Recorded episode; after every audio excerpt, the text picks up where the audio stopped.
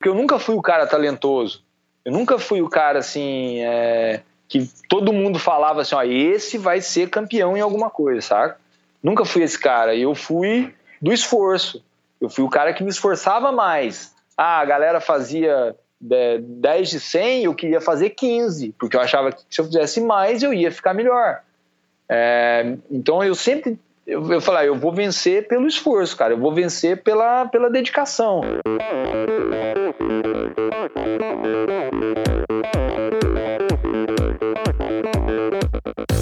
Oi, eu sou a Fernanda Keller. Eu sou João Amoedo. Sou Poliana Kimoto. Aqui é o Murilo Fischer. Aqui quem fala é Ronaldo da Costa. Olá, sou Henrique Avancini. E, e esse é o Endorfina, Endorfina Podcast. Podcast. Endorfina Podcast. Tamo junto, hein? Sou Michel Bogli e aqui no Endorfina Podcast você conhece as histórias e opiniões de triatletas, corredores, nadadores e ciclistas, profissionais e amadores. Descubra quem são e o que pensam os seres humanos que vivem o esporte e são movidos à endorfina.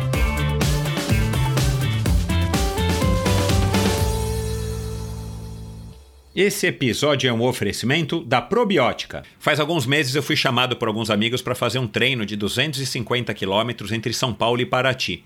Eu não estou treinando quase nunca mais do que 100 quilômetros, mas aceitei o desafio, principalmente pela companhia e para eu me motivar e ter um objetivo aí no final do ano para estar tá treinando um pouquinho mais. Então me propus a fazer alguns treinos-chave até lá e chegar no treino minimamente treinado para poder concluir aí é, com orgulho.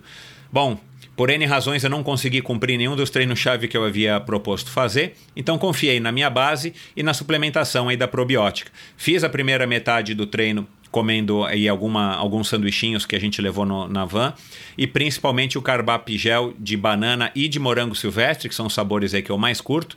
E aí chegou na metade do treino, quando eu sabia que o bicho ia começar a pegar, eu, eu já tinha uma garrafinha pronta de carbap Energy Beat, que é um produto bacana da carbap que eu venho utilizando aí já faz algum tempo como um pré-treino, quando eu vou fazer treinos mais curtos e mais intensos. Mas dessa vez eu coloquei estrategicamente a garrafinha para que eu tomasse quando, quando eu ainda estava para fazer a parte mais difícil é, do treino, que é a parte da serra.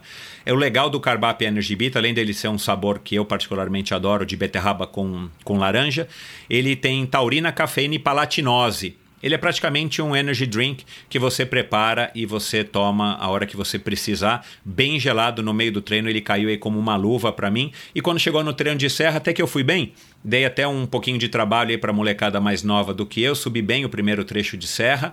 E aí depois, quando já estava bem quente ali no, nas, perto da cidade de Cunha, quando ainda havia aí alguns quilômetros de bastante subida para cumprir, eu acabei utilizando, é, me, me, programei para utilizar as gomas da Carbap, que também é um produto muito legal, produto mais recente aí da Carbap, que são aquelas balinhas de carboidrato que você acaba consumindo é, de uma maneira, além de dar mais prazer e de variar do gel ou das, do, dos suplementos líquidos, você consome quantas balinhas você quiser, na proporção que você quiser. As balinhas de sabor cereja são espetaculares e aí você consome quando der, elas não colam, é, eu deixei elas abertas no bolso da minha, da minha camisa de ciclismo, elas não colam, elas não derretem, então elas se tornam práticas principalmente quando o calor já está já tá forte e você já está bastante suado então elas funcionam muito bem. Então a cada topo de subida eu, eu comia uma ou duas, tomava um gole d'água e descia mastigando e encarava a próxima subida. Eu acabei não conseguindo fazer os 250 quilômetros, é, o que me deixou um pouco desapontado, mas não era para menos. Mas eu fiz 205, 208 quilômetros, cheguei na van eh, tomei um, uma dose que eu já, também já tinha deixado preparada do Carbap 4.1, que aí já é um grande conhecido e um velho aliado meu aí nos treinos, principalmente ultimamente que eu tenho tentado me esforçar um pouquinho mais. E aí quando chegou no final do pedal, todo mundo fez os 250 quilômetros, eu já estava tomando aí uma, uma garrafinha com bastante gelo de whey com de chocolate com menta, que é o sabor também que eu mais curto. E claro, é, foi um treino muito bacana, a companhia é muito legal. E o mais interessante, eu não fiquei quebrado, eu fiquei cansado, mas eu não fiquei dolorido, eu não fiquei morto, eu não fiquei arrebentado. Passou aí dois, três dias de, de treinos de recuperação ativa, eu estava inteirão para poder continuar aí minha sessão de treinamentos. E agora estou animado aí para começar o ano com, com grandes objetivos que já já vou revelar para vocês. Agora você não precisa levar em conta o meu testemunho, se você não quiser, você pode ir atrás de, de pessoas mais gabaritadas para falar sobre a probiótica. Como por exemplo os meus convidados e amigos que já tiveram por aqui, os triatletas Pamela de Oliveira e o Santiago Ascenso. É, mas também a Jade Malavase, que é oito vezes campeã brasileira, medalhas de prata e bronze no Campeonato Mundial de Ciclismo Paralímpico, uma excelente atleta, ou a jovem Vitória Farabolini, campeã brasileira dos 10 km na maratona aquática ou ainda a grande Susana Schnarndorf, nadadora campeã mundial e medalhista paralímpica do Rio 2016, ex-atleta de ponta e uma grande pessoa. A Probiótica é patrocinadora oficial do circuito Ironman Brasil, 3-Day Series 2020 e Letap Brasil 2020. Anota aí, probiotica.com.br, vai lá, entra, conhece todos os produtos, tem uma infinidade de produtos, aminoácidos, todos os tipos de whey, whey vegano e, e enfim, é, uma quantidade enorme de produtos, além desses produtos da série Carbap, que eu mencionei aqui, inclusive a goma de Carbap. E você também pode comprar todos os produtos da probiótica no site da Quality Nutrition, que é qualitynutrition.com.br, ou nas três lojas físicas do Kim aqui em São Paulo. Dá uma passadinha lá que você vai se surpreender com a quantidade, a variedade, o atendimento e o preço. Olá, seja bem-vindo a outro episódio do Endorfina Podcast. No episódio dessa semana, volto ao tema do triatlon para falar com o Luiz, para conversar com o Luiz Francisco Paiva Ferreira, mais conhecido como Chicão, ou o jovem, e um bate-papo que foi muito bacana. A gente gravou esse bate-papo é, no ano passado, aliás, é, já faz aí um, uns dois meses.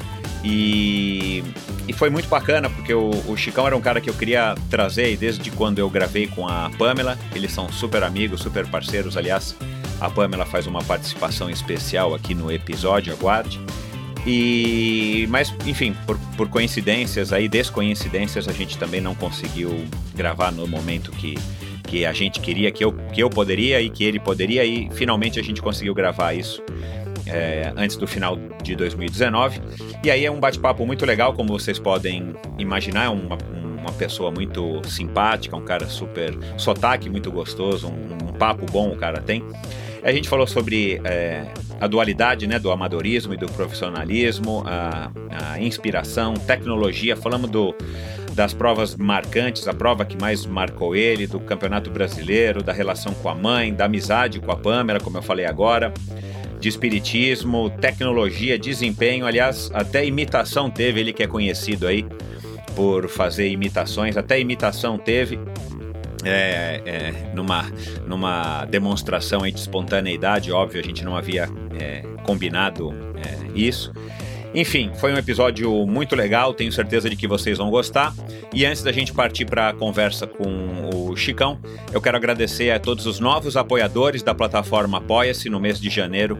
O Endorfina aí pegou legal, é, começou o ano muito bem e vocês podem dar uma olhada nos meus stories ou, stories ou puderam acompanhar no stories já duas vezes, três vezes esse ano, não duas vezes esse ano é, eu consegui chegar em primeiro lugar aí na, no podcast é, da categoria Running, é, dentro da Apple Podcasts, e, e isso para mim é um, é um orgulho é sinal de que eu tô, além de vocês estarem curtindo, eu tô no caminho certo para estar tá cada vez mais atraindo a curiosidade de vocês, a atenção de vocês, para que todos nós, eu inclusive, a gente possa se inspirar, crescer e aprender com a opinião de pessoas interessantes que passam aqui pelo Endorfina.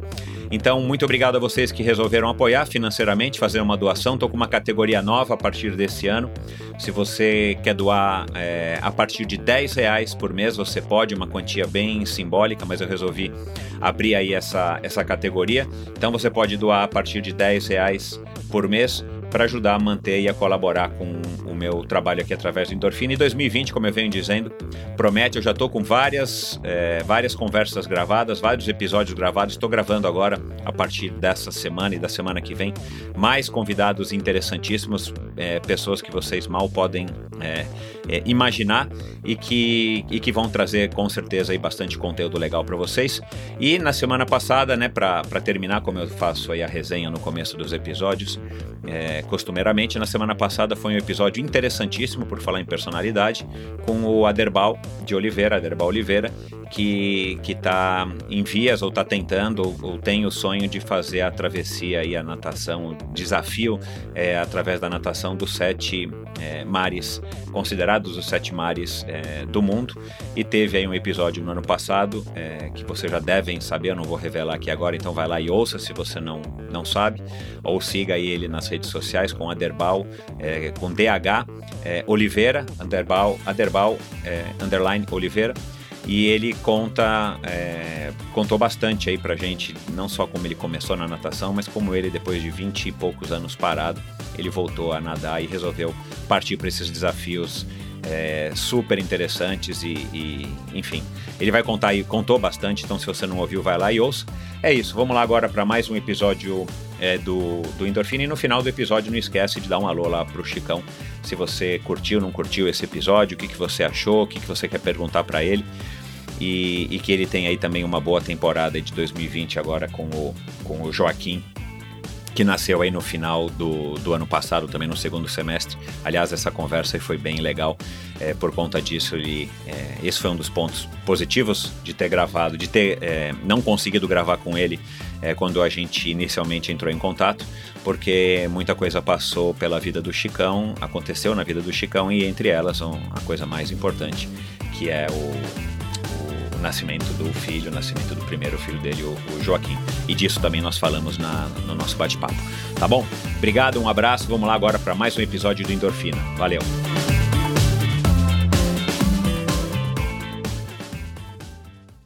E aí, Chicão, seja muito bem-vindo ao Endorfina Podcast.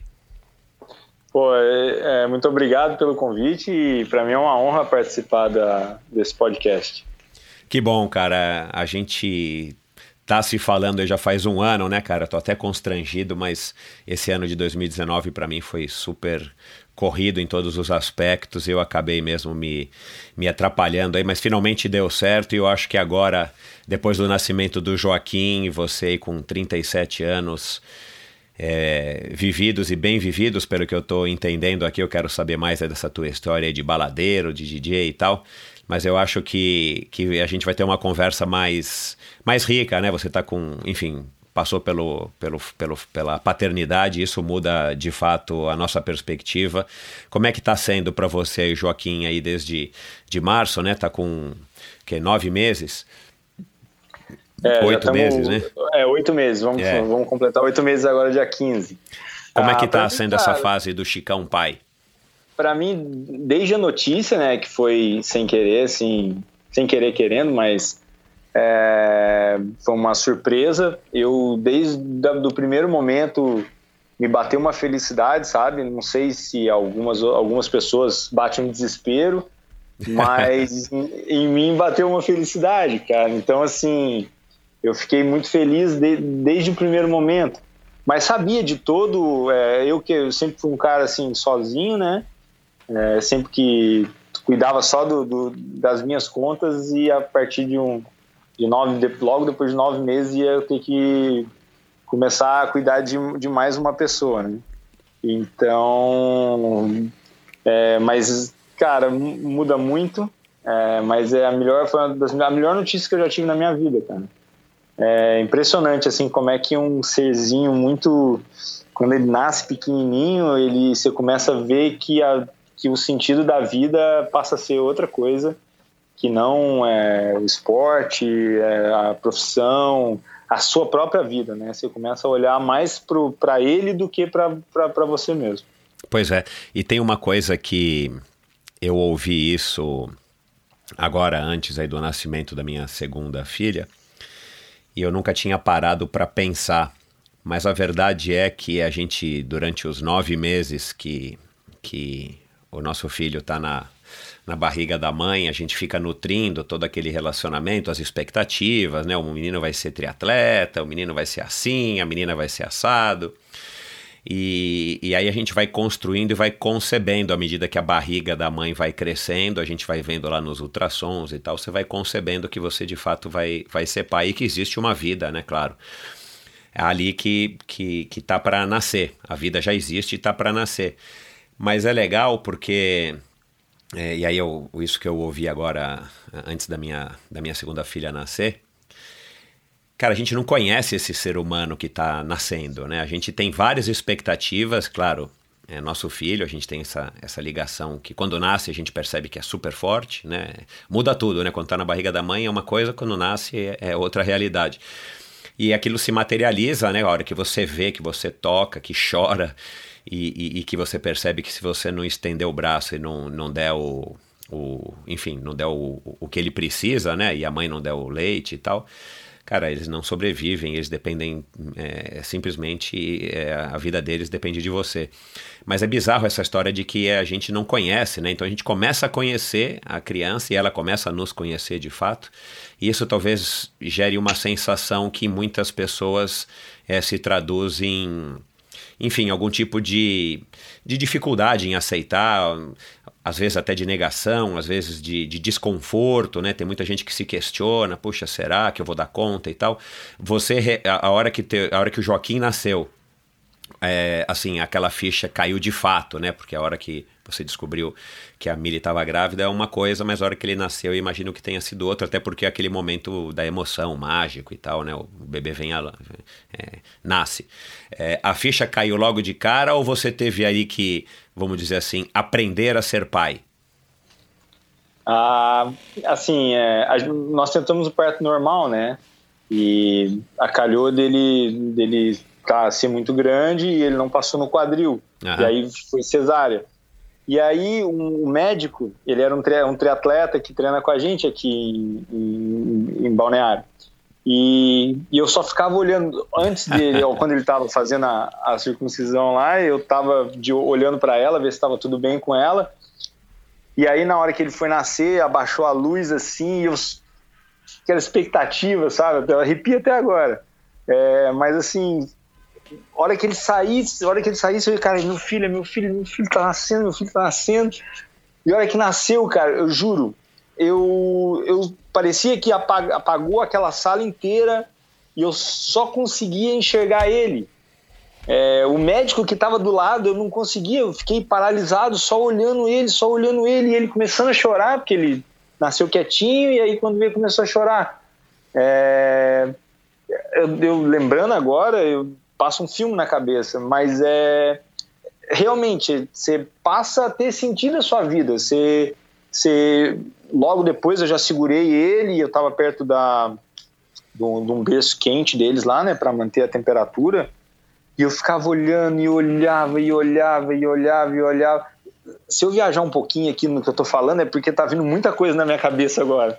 Mas é, é, é muito legal, cara. É, é, assim, eu acho que todos que puderem e que gostarem realmente tenham filhos, porque é, muda o sentido da vida. É, igual você estava falando, que a, que a expectativa, nós vamos tornar pai quando vê ele nascer. As mulheres, desde a concepção Exato, ali, é. já vai, já tem uma conexão maior. Eu estava vendo que o meu filho ele me reconhece como pai depois de seis meses só. É, a mãe não, a mãe ele é dependente, porque ele precisa do leite, ele sente o cheiro. Exato. É, então tem, tem muito, muito mais conexão. E, e eu coloquei para mim que eu queria participar desse, dessa fase, de, desse início, é, para ajudar ela ao máximo que eu posso. Né? Óbvio que eu não consigo fazer todas as coisas, e eu já disse para ela que se eu pudesse, eu queria fazer, né? mas não tem como porque eu acho que elas, as mulheres são privilegiadas, é, por mais que elas sofram, so, não vou dizer sofrer porque não é um sofrimento, é uma, é uma benção ter um filho, né? Mas elas passam por, por mais perrengues do que a gente, claro. porque é, elas têm que estar tá mais, estão mais conectadas com ele, mas é, eu queria ter essa conexão com ele também, que eu Legal. acredito que eu vou conquistar com o tempo, Exato. mas com com, com o tempo do que, do que elas já desde o nascimento, né? É. Por experiência própria, eu posso te garantir que você consegue. Claro, nunca vai ser. Uma mãe é insubstituível. Sim, mas sim. É, você se empenhando e, e, óbvio, né, estando presente, participando da, da, da criação, literalmente, né, desde nutrir, de trocar, de cuidar, até de, de brincar, de educar é, com certeza você consegue ter uma, uma, uma relação aí muito próxima à, à da mãe com o Joaquim. Que bom, cara, que legal saber que você Eu- que você está eu- eu- curtindo nesse nível. Eu brinco que é que não tem como eu criar uma, um recovery desse jeito, mas é, você pode chegar em, você pode chegar em casa cansado, mas assim podre de um treino, de um dia de trabalho, que é uma risada que ele der para você, cara, você recupera todas as energias e, e você vê que, cara, é- eu tô fazendo tudo isso hoje por ele. É para ter uma risada dessa no, no final do dia. Exato, isso aí. Que legal, cara. Parabéns, muita saúde aí Obrigado. vocês. E, e, cara, que história é essa aí dos, dos tempos de DJ lá em, em Varginha, cara? Quando você ainda era adolescente, cara. Cara, eu, eu, eu era adolescente, ah, na época eu nadava, né? Já praticava natação. E nunca fui assim um, um exímio nadador, né? Tava mais ali um mediano. E aí minha irmã, uma vez, ia fazer uma festa com as amigas dela, na época de terceiro grau, é, é terceiro ano, né? Do segundo grau. E não tinha ninguém para colocar a música. Elas não queriam gastar com DJ e tal. E na época tava começando a febre do MP3. E eu tinha muita música de, que eu ficava baixando por, por, por gostar de música. E ela falou: Ah, Luiz, ela me chama de Luiz, né? Poucas pessoas me chamam de Luiz, mas ela me chama. E coloca a música pra gente. Eu falei: Ah, mas eu não sei e tal. Ela falou: Não, põe do jeito que você quiser. Falei, ah, então beleza. Aí fui, coloquei no dia da festa dela. E o pessoal gostou bastante. E aí um amigo dela, que, que já fazia algumas festas, me, me, me falou. Aí nessa ele já me pagou, né? Porque a dela ela não pagou. Aham. E aí eu falei, ah, cara, acho que dá pra. Na época eu tinha uns 16 anos. Eu acho que dá pra fazer um dinheiro com isso. Claro. E aí comecei a estudar mais, é, a, a baixar mais músicas, tentar entender mais ou menos o que, que o povo gostava. Na época não era assim, não, não precisava fazer mixagem, não precisava fazer nada, era só colocar música. Só que, não sei porquê, eu conseguia colocar música bem. E aí fui, fiquei bastante conhecido lá na região de Varginha, fiz festa, toquei em festas na região inteira. É, teve um ano que eram to quase todos os fins de semana, três fins de semana por mês eu estava fazendo festa. Aí comecei a investir, comprei equipamento de som, é, tinha um cara que fazia iluminação, que a gente trabalhava sempre junto. É, então, é, aí nisso comecei a gravar CD na época, e a gente nem, nem imaginava que ia ser alguma coisa, né? Aham. É, e aí e aí isso foi crescendo e, e continuei tocando música até os 20 até quando eu entrei no triatlo até de- depois se você quiser falar do da minha primeira prova de triatlon foi o eu trabalhei na, na sexta-feira e no sábado fui fazer a, a minha primeira prova Chegou virado. Um pouco, é que a prova era, era tarde, né? Então Ai, eu cheguei em casa bom. por volta de duas horas da manhã e a gente saiu 8 horas da manhã de, de Varginha para Pirassununga. Mas Uau, foi. legal. É, é uma, é- essa é uma história bem legal que depois, se você quiser, eu te conto. Não, eu vou querer Eu- saber sim. Me diz uma coisa, cê- você foi, você fez, fe- você fez é, festa, animou festa em Boa Esperança? Boa eu acredito que sim. Boa Esperança, meu primo mora lá. Não sei se você tem familiar lá, mas eu. Não, minha ex-mulher, minha ex-mulher é de lá, eu já fui muito pra Boa Esperança, já nadei lá na, na, na represa, Na no represa. lago, é, é, é. Ali era, ali era um lugar para ter prova de triatlon, cara. Pois não sei é, como né, cara. não levaram para lá, porque ali é uma represa muito boa, paradinha, É, né? Paradinha, É, meu. Não é, não é poluída e tem um dique que também mantém ela ali. É. E ali seria um, le- um lugar muito, muito bom para fazer uma prova de triatlon, mas interior de Minas, a falta de conhecimento também pode ter contribuído para isso. Tá. Bom, é, cara, você nadava quais provas? Nadava lá em Varginha, era legal a, assim, foi, um, foi uma infância bacana, uma infância assim de, de interior mesmo, de, de, de pé descalço na rua o dia inteiro, aí depois você começou a nadar, conta um pouquinho como é que foi e quais provas que você nadava. Ah, cara, meu avô era, era um entusiasta do esporte. Meu avô foi presidente do clube em Varginha. Então, assim, todo domingo de manhã, de manhã ele me levava pro clube. E lá no clube jogava bola, participava de, de jogar peteca. Eu sempre fui aquele cara que. É, eu, eu, eu, era para ser triatleta mesmo, porque eu jogava tudo bem, mas não era bom em nada. É, eu, o que você me chamasse para jogar, eu ia conseguir jogar direitinho com você. Só que eu nunca ia ser, não era o bonzão do, do esporte, sabe? Então, joguei peteca durante muito tempo, ah, participava de jogos escolares, é, me destacava um pouco mais na peteca, na natação e, e, no atletismo sem, sem pretensões assim, mas eu corria bem. Ah, e aí, na natação, um, um, ano que veio um técnico de fora é, da treino lá, chama Guilherme Pucialdi. Ele foi técnico da seleção brasileira no, no Mundial da Rússia, um cara bem, bem legal assim, que ele pegou a equipe mais nova, que no caso era eu e mais um, um outro atleta. É, e aí ele ficou tomando conta só de nós dois. E, o cara era atencioso. E na época eu nadava assim, mas não achava, não achava que era para mim, mas eu gostava de nadar.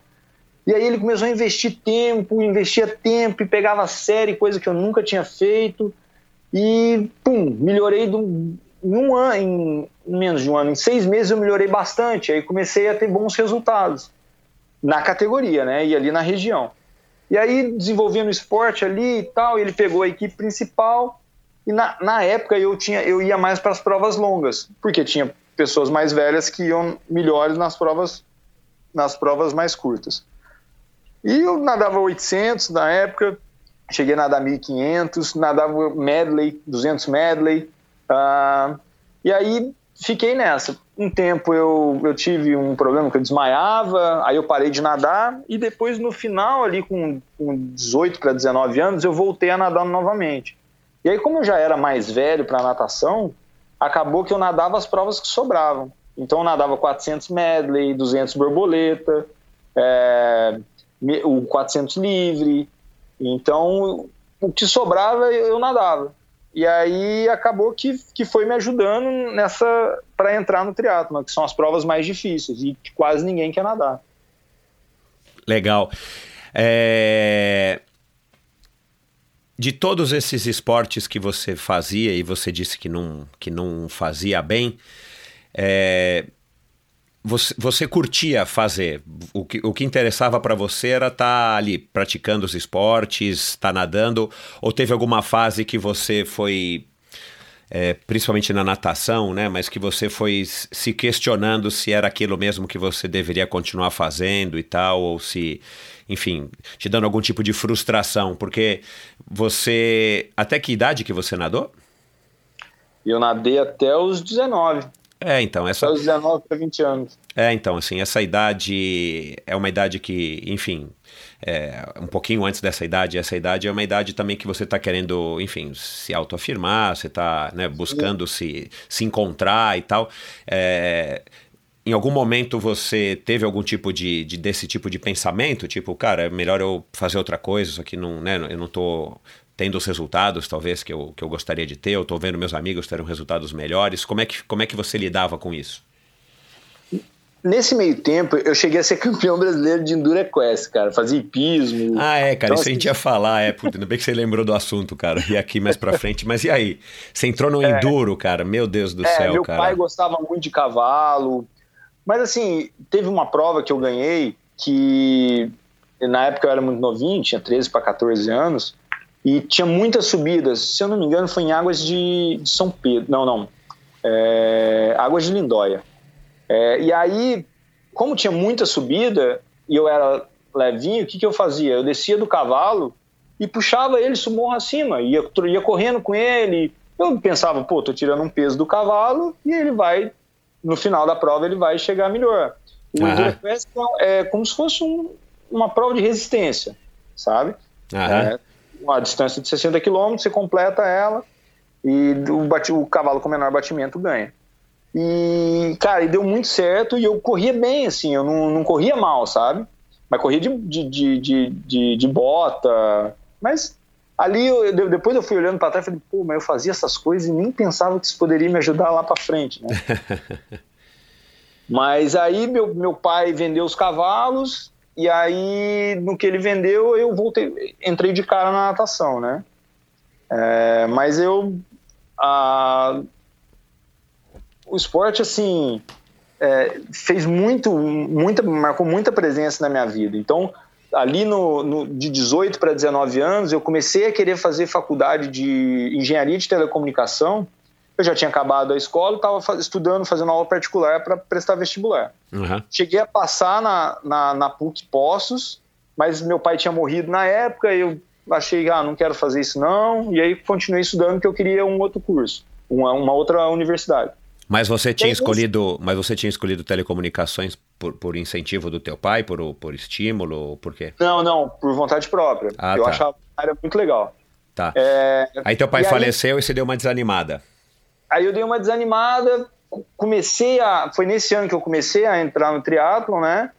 E, e aí eu comecei a treinar, eu treinava de manhã, fazia aula particular, e aí um amigo meu me deu uma folhinha de treinamento de um livro de fisiologia do esporte.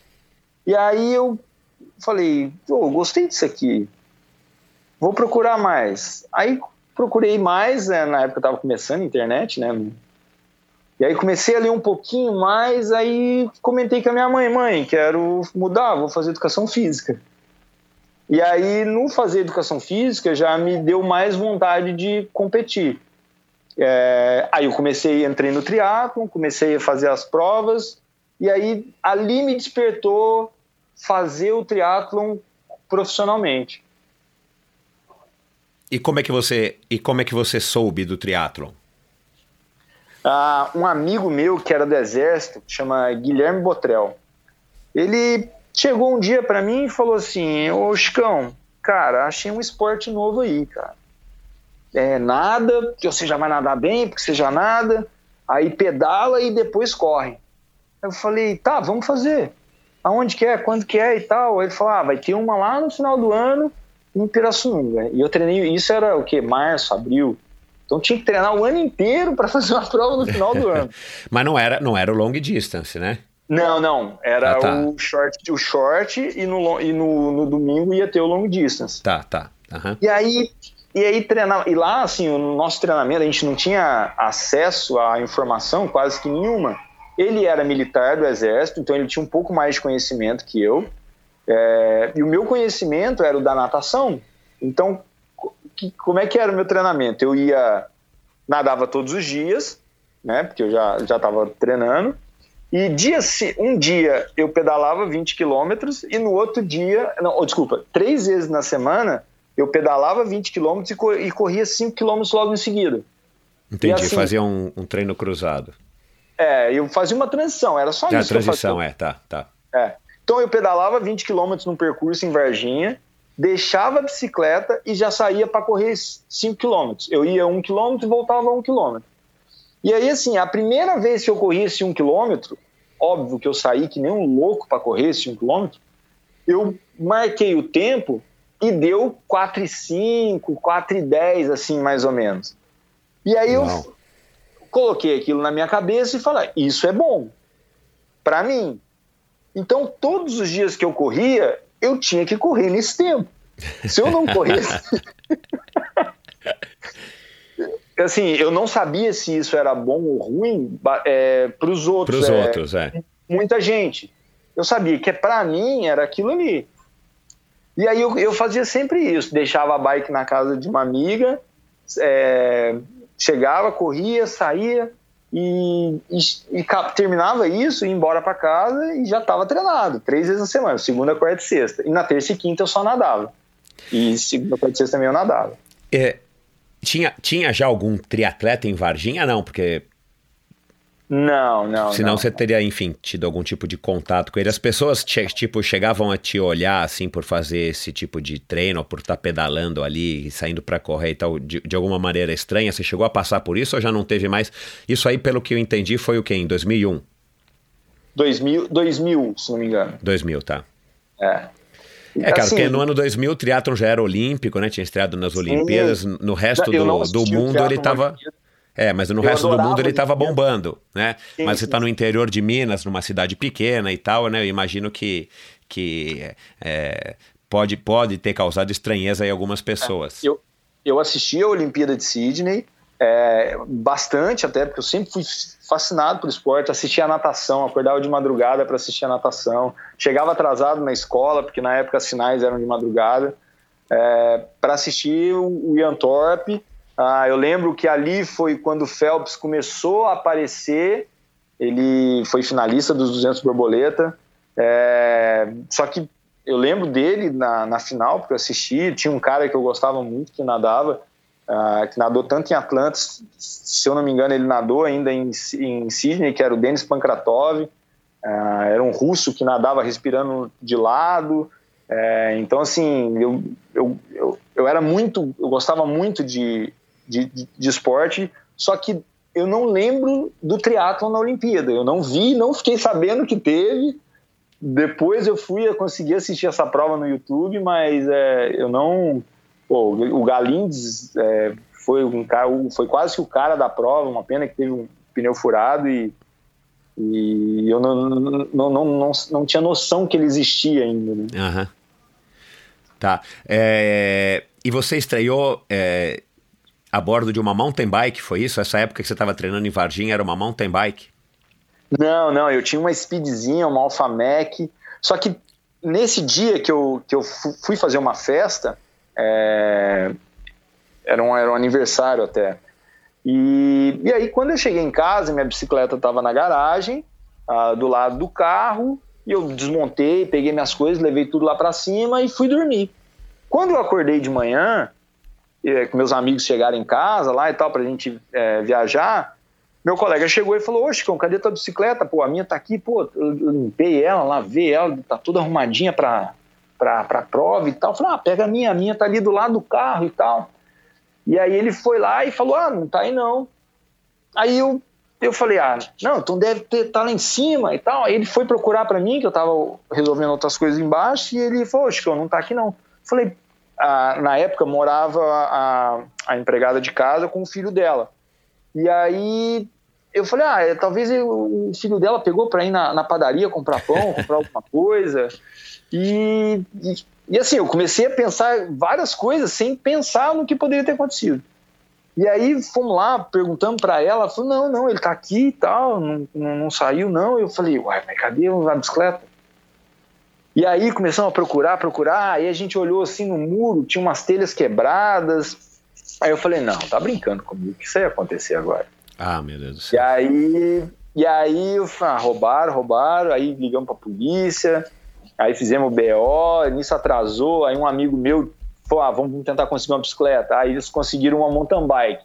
Aí quando pegaram essa mountain bike, aí um amigo meu, o Fabinho, conseguiu botar um pneu é, liso. Uhum. É, para eu conseguir fazer a prova, mas eu falei, não, eu vou fazer esse negócio, cara, não vou, não vou parar de não vou, não vai me intimidar, não. E tudo isso e você aí... tinha trabalhado de DJ até as duas horas da manhã, isso era oito, oito e pouco da manhã, quando eles chegaram para te pegar para vocês viajarem, quanto tempo daí ah. até Varginha? Daí não, lá de, de Varginha até de Pirassununga? Até, até Pirassununga era umas três horas e meia. A gente Caraca. tava prevendo chegar lá meio-dia, a largada, se eu não me engano, era umas três, quatro da tarde. Uhum. Era no finalzinho da tarde, assim. Aí conseguimos arrumar a bicicleta, botamos a, a, a bike no carro e fomos, né? Aí, tipo, eu tava feliz só de estar de tá conseguindo largar. Uhum. Aí, chegando lá, ah, três moleque do interior, né? é, eu tava de sunga, eu tinha um tênis que tinha um zíper, porque eu achava que o zíper ia ser fácil para transmissão. E, ai, e assim, ai. os três, e eu tava de camiseta, eu tava, cara, eu tava com uma camiseta do Hard Rock Café, ao contrário, sabe, uma regata, e com um número. E aí veio vindo um cara, pô, um cara com uma, uma Canon dele Saeco, é, que era uma, uma bike típica, assim, né, da, da época, bonita pra é. caramba. O cara tinha umas pernas gigantes, assim, velho. O cara tava de top, sunga, speedo, pé, no, no, no, no top, assim. Eu falei, pô, esse cara deve manjar tudo, cara. e aí eu cheguei e falei assim, eu, eu, chamei de jovem, eu falei, ô jovem, pode dar uma, um, uma, umas dicas pra gente aqui, tá começando agora, primeira prova e tal. Aí o cara olhou para mim assim, falou assim, você vai correr com essa camiseta? que era de algodão, claro, né? Era de algodão. E aí eu falei, vou. Aí o cara, se ele banou a cabeça assim e foi embora, cara. E eu falei, cara, não gostei desse cara, velho. Aí, beleza, né? Fui pra, fomos pra prova. E aí na natação, eu fui o primeiro a sair junto com o cara. Eu nadava, né? Então eu falei, ah, agora vocês vão ver. Aí fiz força pra caramba, saí, saí na frente, logo atrás veio mais um carinha. E aí, beleza, montei na bike em primeiro, já veio a, a, a, moto do líder assim, eu acho que deve ter durado uns 100 metros mais ou menos, já passou um por mim a, a milhão já. Mas pelo menos liderei, né? Aí passou um, aí passou outro, passou outro e passava gente, cara. Mas passava gente por mim, cara. E aí o, teve um. Na, na época valia vácuo, né? E aí veio um cara de moto, chegou do meu lado, ó, oh, tá vindo um pelotão grandão aí, cara. Gruda neles, gruda neles. Cara, e eu fui, grudei, não durei 500 metros, cara. Já sobrei do pelotão. Aí passou um amigo meu, já falou: vambora, vambora, vambora. Aí já sobrei. Passou outro amigo meu, e aí eu sobrei de novo. Aí veio o pelotão feminino na época. O cara falou assim: ó, oh, tá vindo a mulher, tá vindo a mulher. Cara, não consegui acompanhar. Na época acho que era a Carla Moreno que tava. Uh, cara, fui sobrando, fui sobrando. Cheguei pra, pra transição, calcei o tênis, corri um quilômetro, já comecei a caminhar de dor de lado, e respirava, e o abdômen doía, e respirava, o abdômen doía, e consegui completar a prova, cheguei trotando ali. Cara, cruzei a linha de chegada, foi a melhor sensação que eu tive, cara. Eu parei sentado ali, cansado, mas podre, podre, podre, podre. Pensei, é isso que eu quero fazer, cara. Só que eu preciso melhorar, né? Mas eu falei, é isso que eu quero fazer. E aí o cara ganhou a categoria. Aí eu fui descobrir quem que era. É o, ele chama Rodrigo Tomé. Ficamos amigos depois durante muito tempo já. O Rodrigo hoje é amigão mesmo, ele sabe dessa história. Já comentei com ele, já a gente riu pra caramba, porque ele, na real, ele foi o meu maior incentivador, cara. Que bacana, eu, eu cara. Tem na cabeça que eu ia ganhar dele, cara. Aham. Uhum. E no mesmo ano, quer dizer, no ano seguinte, né? Porque essa prova era no final do ano, aí eu ganhei dele, aí eu fiz questão de contar para ele que eu ganhei dele. Me conta, é... você tinha então 19 anos, Chicão? 2000, no ano 2000? Isso, 19 para 20 anos. É. Por que que, por que que essa atitude totalmente né, inesperada é, do, do Tomé é, te deixou assim tão encasquetado de que você tinha que ganhar dele? Claro, você se irritou com a atitude dele, mas da onde que vinha isso assim? Você era um cara que, que sempre foi competitivo, da onde que veio assim essa essa gana de falar, cara, eu vou ganhar desse cara, para você dizer que ele foi o teu maior incentivador? Cara, desde, desde muito pequeno, cara. No, no meu clube tinha Olimpíadas, sabe? Uhum. Olimpíadas, então era todos os esportes. Então eu queria ganhar tudo eu sempre quis ganhar tudo, assim, tudo que eu participava, eu queria, eu queria ganhar. Ah, não sei, assim, te falar o, a, a minha, uma, o meu prazer, acho que era ganhar. Às vezes eu não ganhava, também eu não ficava pé da vida, sabe? Eu ficava triste, mas às vezes eu sabia das minhas possibilidades. Eu sabia que se eu quisesse, eu precisava treinar mais. Foi assim na natação, ah, eu sabia que quando eu era novo eu tinha condições de, de ir bem, é, mas eu, às vezes, por estar no interior, o meu mundo era pequeno, ele não era muito grande, sabe? Uhum. Óbvio que eu pensava em Olimpíada, porque era, era muito massa estar numa deve ser muito legal estar numa Olimpíada. Ah, mas meu mundo ali era, era pequeno demais, é um mundinho do interior. Às vezes você, você é campeão do, da tua região inteira e e você não.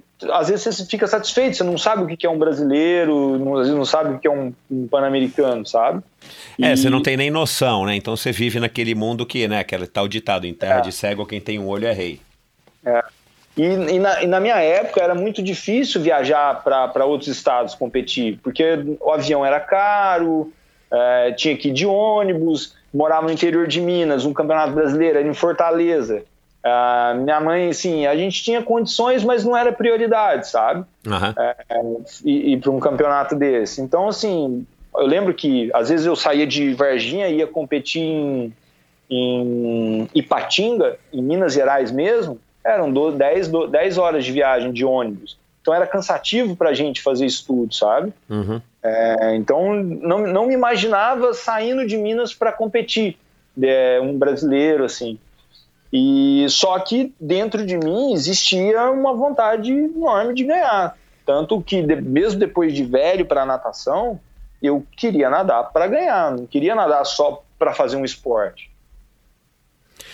Você disse que teu pai faleceu quando você estava ainda na, fazendo as aulas particulares para cursar o vestibular, não é isso? Isso. Com- como é que isso impactou a tua, a tua vida aí naquele momento? Porque com certeza é, é um trauma né, na vida de qualquer um. É, com- como, é que, como é que você, o teu, a tua irmã e, e tua mãe, como é que, como é que aque- aquele contexto lá te, te impactou ou você assimilou relativamente bem?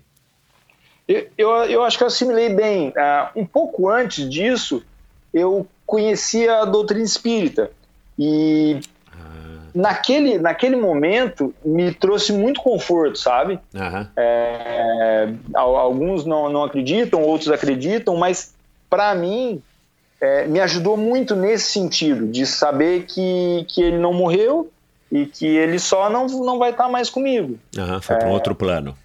Isso. Então, assim, é, isso me ajudou bastante, eu consegui lidar bem com isso.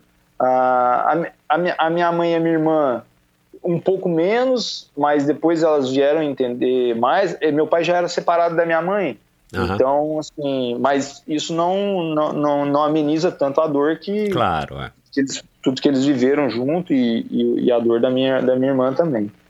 Mas, assim, no meu caso, me ajudou bastante, porque é, eu, eu imagina, óbvio que quando acontece a gente não pensa de cara nisso, mas Aham. depois a gente vai parando, pensando e acaba que dá um conforto maior é, pra gente. Então, eu consegui e, e, tipo, acabou, acabou que logo depois eu procurava fazer as coisas por ele. Hoje, hoje também, claro, mas já- como já, já faz muito tempo é, e eu já entendo mais ainda um pouco é, essa relação, então é, eu vejo que, que naquela época foi bem, bem importante para mim isso e me ajudou muito na, nesse entendimento e superando é, a ausência, né?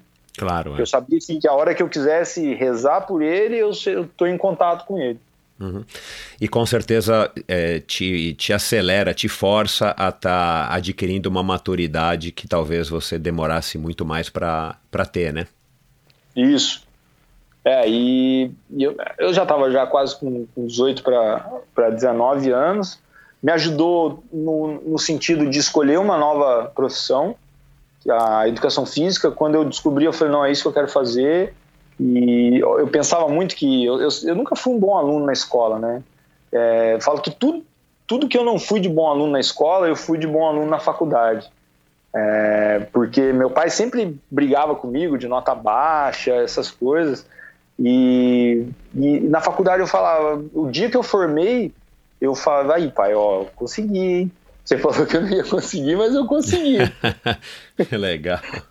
Então acaba que, que a gente, ah, não sei, querer mostrar para ele ou querer mostrar que eu era bom em algumas coisas, é, isso tudo acho que, que ajudou bastante a, a levar para o esporte também. Claro, que legal. Cara, e demorou muito para você para você perceber que você é, tinha futuro no triatlon e você de repente poderia encarar é, esse novo esporte de uma maneira mais séria a ponto de se tornar profissional? Ah, não, cara, não demorou não. Ah, no, no ano seguinte, né, tinha uma, uma chamada Copa Brasil Fit de triatlon, que era em Porto Ferreira, é, em São Paulo. Então eu comecei, eu falei, ah, vou, vou fazer essa Copa inteira. E aí eu fiz o, a primeira etapa, cheguei lá para trás, fiz a segunda, cheguei já mais no meio, fiz a terceira, eu fui mal, mas eu, eu vi que eu, que eu tinha melhorado, mas eu não fiquei satisfeito com o resultado. Uh, e na última etapa, eu, eu larguei. Do, lá a gente largava dois minutos antes da elite. E, e eu cheguei em quinto lugar geral, mesmo tirando esses dois minutos. Então, assim, nesse momento, eu já tinha. Comecei a treinar com uma assessoria de, de São Paulo, que chama Sport Plan. É, o Alexandre Oliveira era o técnico, e ele apostou em mim também. É, eu tive uma conversa com ele na etapa que eu fui mal. Falei: Ah, cara, eu tô, preciso de alguém para me treinar, é, porque eu vejo que eu preciso melhorar e tal. Ele falou: Ah, eu, você vai pagar dois meses, se você for bem, aí eu, eu te libero a, a, a mensalidade. Uhum. E aí, na época era 140 reais a, a mensalidade, lembro direitinho. e aí eu comecei a ir bem, e aí nesse, nessa última etapa, eu e ele, a gente falando, foi nessa etapa que eu ganhei do, do, do Tomé. É, aí eu, eu falei, eu acho que se eu treinar, dedicar mais, eu acho que eu consigo é, ir bem. Na época, a, quem competia era o, o Eduardo Blay, é, tinha o, o Eduardo Kleinubin, é, então tinha algumas pessoas que eu já me inspirava. O Blay, cara, é uma das melhores pessoas que eu conheci no, no esporte. É, sempre tive vontade de, de, de, competir com ele, gostava de competir, sempre tinha o sonho de ganhar dele. Ah, tinha o Colucci na época também, já, já fazia, só que ele já era outro nível, né? Uhum. É, um cara, eu, eu vi o Colucci com 16 anos, um moleque alto, todo desengonçado, e aí na, ele tinha sido campeão da última etapa, e o cara tava entrevistando, eu falei, não, cara, esse cara aí não ganhou, velho. Esse cara é todo torto, velho, não ganhou, não. Só que na prova ele tava sozinho, escapado, e eu falei, meu Deus do céu, cara, que mundo que eu tô entrando. E aí. E era, e era legal pra caramba essa, essa, essa Copa, porque você tava do lado da, dessas pessoas. Pois é. E eu eu aprendia muito e chegava do lado e tirava foto com o Colucci. Ele nem sabe disso, mas já tirei foto com ele já. É, então, a, a, de, dessas provas eu fui para o Troféu Brasil. E aí no Troféu Brasil, eu, o nível já era um pouco maior. Então, e ali eu nunca tinha conseguido um pódio de quinto colocado. Uh, sempre chegava em sexto, às vezes sétimo, fazia o sprint, né? Uhum. E, eu, e, e, assim, eu achava mais, mais legal, cara. Eu ia para a prova para participar, claro, mas para assistir os profissionais depois. Uh, eu, eu, eu, brincava que meu sonho era pedalar mais que o Galindes ali, cara. Porque o Galindes, ele nadava mal, mal assim, né? Nadava mais lento um pouco. É, era incompatível com o ciclismo dele, é. E assim, na primeira volta, ele já tinha aberto, já tinha aberto um minuto, um minuto, um minuto e meio do, do segundo colocado na bike. E eu vi aquilo, cara, eu falava, meu Deus do céu, um dia eu vou ser assim, um dia eu vou ser assim, um dia eu vou ser assim. Cara, esse cara aí é uma moto. A gente, a gente brincava, ó, lá vem a moto, lá vem a moto, lá vem a moto.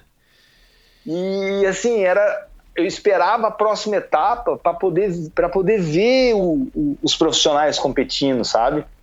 E, e via o, o, Eduardo Blay, o Santiago, uma vez, eu lembro que ele tinha sido campeão mundial de duatlon, sub-23, o narrador anunciou assim umas, umas 20 vezes, cara. Santiago está presente na prova, acabou de ser campeão mundial de duatlon, isso, aquilo, outro, sabe? Uh, eu via que naquela época eles valorizavam muito o profissional. E muito, é. Cê, e, e, e, assim, para quem era amador, no meu caso, que estava começando, tinha 20 e poucos anos, eu falava, eu quero isso. Eu, que, eu quero ser isso, cara. Assim, o, o Michel, eu via a, o retorno da prova de Santos, mas não era muita gente. Era dez vezes muita gente. Era um povo abarrotado, assim, colocam 100 metros dos dois lados da, da avenida, lotado de gente, todo mundo torcendo, vibrando. É, o Galinhos é. passava era isso. Eu lembro, eu lembro do Rafael Moreno, que ele era de Santos ali, mas o povo torcia assim, o Fábio Carvalho. É, eu vi aquilo, eu falo, não, é isso que eu quero, cara. Eu quero ser, eu quero ser profissional. Tanto que o dia que eu larguei no profissional no Troféu Brasil, eu fui um dos últimos, mas eu fiquei assim, extasiado de estar na largada, sabe? De, só de largar mais tarde. O fato de, de largar mais tarde já era assim, já era, já era uma coisa de outro mundo, assim, eu já ficava muito feliz. É, e, e, e lado a lado com os, lado a lado com muitos dos, dos seus ídolos, Sim. né? E assim, como eu tinha uma natação boa, é, eu, eu, eu, ainda tinha uma esperança de que eu ia sair da água e ia baixar um santo em mim, eu ia conseguir pedalar com eles. Não, não acontecia, mas era, era a, a sensação era essa, sabe? De, de que eu era capaz. Eu, se eu consigo nadar, eu preciso treinar para conseguir pedalar também, ué. Uhum. Por, que, por que não? Exato, é. Tá? E aí eu, eu, eu acredito muito que a minha evolução no triatlo é, e a minha persistência no triatlo se deva muito a esse começo e me espelhando nos, nos meus ídolos, que era Galindes, Fabinho, Chiro. Oh, vi o Chiro nadar, era uma coisa de louco. Assistia, assistia a natação, assistia a bike, assistia a corrida, ia para frente, pegava a distância, o tempo, ah, pega parcial, pega parcial. O, teve, eu lembro teve uma época que eles asfaltaram a, a, a portuária de Santos. Isso. E aí o Galindes, ele pedalava para 57, 56, assim. E aí a nossa expectativa era para saber qual o tempo que ele ia fazer com asfalto novo. E ele pedalou para 54, se não me engano. Então ele baixou dois minutos só com asfalto novo. E a gente, a hora que ele passava, a gente vibrava, cara. Sabe quando o cara passa, você olha pro teu amigo e fala: Caraca, eu falei, eu falei, sabia que ia passar, sabia que ia passar. Era, era muito legal. Que legal, cara. Você, você, antes de se tornar profissional, então você foi um cara que, que praticou triatlo, mas você era tipo um, um fã, né? Assim, um, um, um, um, Enfim, você era fã mesmo do, do, do esporte. Eu era, cara. E ainda, ainda sou, né? Tanto que eu tô até hoje. Eu, eu vi muita gente começar depois de mim e já, já, já terminar. E já parar. E eu tô desde, desde 2001, 2000, 2000, 2001 nessa, nessa trajetória aí que é longa e muito perrengue dentro dela, mas mas é, não me arrependo nem um pouco, cara. Ô Chicão, e o que, que, o que, que o triatlon, o que, o que, o que, que você acha hoje, né, depois de tantos anos, né, vamos, vamos arredondar aí para 20 anos, né, já no esporte, o que, que você acha que o triatlon tem que te cativou tanto, assim, ao ponto de você vi, ter vibrado tanto e, e, ter essa, esse gosto pelo triatlon até hoje, como você acabou de falar? Cara, eu, eu acho que essa proximidade com, com os ídolos, sabe? É, eu acho que eu poder largar do lado de um cara que eu, que eu vi, que, é, que, é, que eu sou fã, eu acho que isso é fazer a mesma prova que ele, sabe? Pois é. É difícil, é difícil um esporte que, que isso acontece, né? É. é, é você poder. Ah, hoje, por exemplo, antigamente no Ironman Brasil, largava todo mundo junto. Pois é. Era uma largada para todo mundo. É, dava uma diferencinha ali de 20 metros, 30 metros mas era todo mundo junto. Então, assim, eu acho que isso às vezes é, te faz, às vezes, estar presente. Ah, eu jogo bola. Você, quando você vai jogar bola com Nunca, é. Zico da vida, com, com, com, com um ídolo teu? Muito difícil. É. Vôlei, a mesma coisa. Nesses esportes de quadra, a mesma coisa. Vai, pega um esporte individual. Quando você vai bater bola com o Nadal da vida, com o Federer, com o Djokovic, é, então, assim, no triatlon, você, você tá aqui do lado, cara. Você pode dar água pro cara. É. O cara passa na tua frente, você dá água para ele. Você dá um gel, sei lá. Você, você olha no olho dele e torce para ele, sabe? É. Às vezes o cara tá numa quadra e ele, ele nem para para olhar para uma pessoa que ele não conhece. Às vezes, você, se você estiver num, num, lugar específico, você olha no olho do cara. Quanta, ó, meu primeiro Ironman de, que eu fui para assistir, eu trabalhei de, de é, contando as bicicletas no. Eu já era, já era atleta profissional. Uhum. Já corria no profissional, não diria que era atleta profissional, mas já corria no profissional. Eu fiquei o dia inteiro lá, das duas até as sete da noite, contando bicicleta ali na, na, na largada. Passou por mim todo mundo, Galindes, Sturla. Ah, no meu ano, o Colute passou também. É, então, assim, isso eu acho que, que, que, cativa. E eu sempre gostei do, do negócio. Você vibra muito com, com, com esporte, sabe? Por mais uhum. que às vezes não tem tanta emoção, mas quando você tá ali, você se empolga, sabe? Você acha que, falando dessa história dos profissionais largarem juntos, né, e agora largam separados, a gente teve recentemente a prova do Ironman 70.3 em São Paulo, né? Muita gente é, queria ter visto os profissionais, a prova foi legal, foi um sucesso, mas é, muita gente comentou que, que perdeu, perdeu não, né? Mas deixou de ter um brilho a mais por conta da ausência dos profissionais. Você é, acha que né, somando todos os prós e todos os contras, e existem vários prós para os profissionais largarem separados, né, mas também existe esse lado contra, e eu concordo com você, porque na época que eu competia, é, não tinha nem diferença de largada, largava todo mundo junto. Né? Eu larguei dois Ironman do Havaí, todo mundo junto. É, você acha que seria melhor ainda para o esporte é, se os profissionais tivessem participando das mesmas provas que os amadores, eventualmente largando um pouquinho mais cedo e tal, mas você acha que isso, isso ainda contribuiria mais para o esporte? Eu, eu acredito que sim, mas uh, o, o triatlo é um esporte muito de ego, né? É, já começa por ser três modalidades. É, então, toda vez que você pergunta, ah, o que, que você faz? Eu faço triatlo. Nossa senhora, você faz triatlon? triatlon, mas não, já cansei só de ouvir. É isso mesmo. Sabe? E aí, quando a pessoa ainda fala isso, que eu cansei só de ouvir, a gente que faz cresce, né? Fala, ah, eu faço triatlon, né? É difícil, é difícil, não é para todo mundo, mas é difícil. É, sabe? Então, assim, é, é um esporte muito de ego. E eu entendo, às vezes, dos de alguns amadores quer chegar na, na, na frente, ter, quer ter uma prova só para eles. Mas a, eu, também já tive é, essa, essa, como é que fala? Essa vontade. E quando eu tive essa vontade, o, eu tinha um técnico que falava: eu prefiro que você seja o último do profissional do que o primeiro do amador. Uhum. Então eu, eu não passei por essa fase de ganhar no amador. Eu fiz um, corri um ano no amador, no Troféu Brasil, e dali eu já fui pro correr no, no profissional. Eu não, não tive essa fase de ganhar várias provas no amador. É, por quê? Porque eu acho que o meu sonho era, era maior, sabe? Uhum. Eu quero ser o melhor que tem.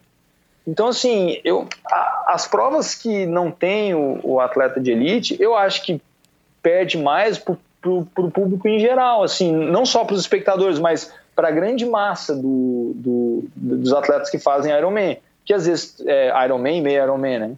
É, que estão ali mais para viver a prova, sabe? É uma experiência, né? Não é só Isso, a competição, é todo... Não é só a competição, é, sabe? Eu, eu acho que essa atitude vai, vai, vai contra o crescimento do nosso esporte, por mais que sempre estamos batendo aí recorde de inscrição e valores altos é, e tudo mais, mas eu acho que isso vai ter um prazo, porque ah, eu, eu, eu acredito muito no, no ídolo, sabe?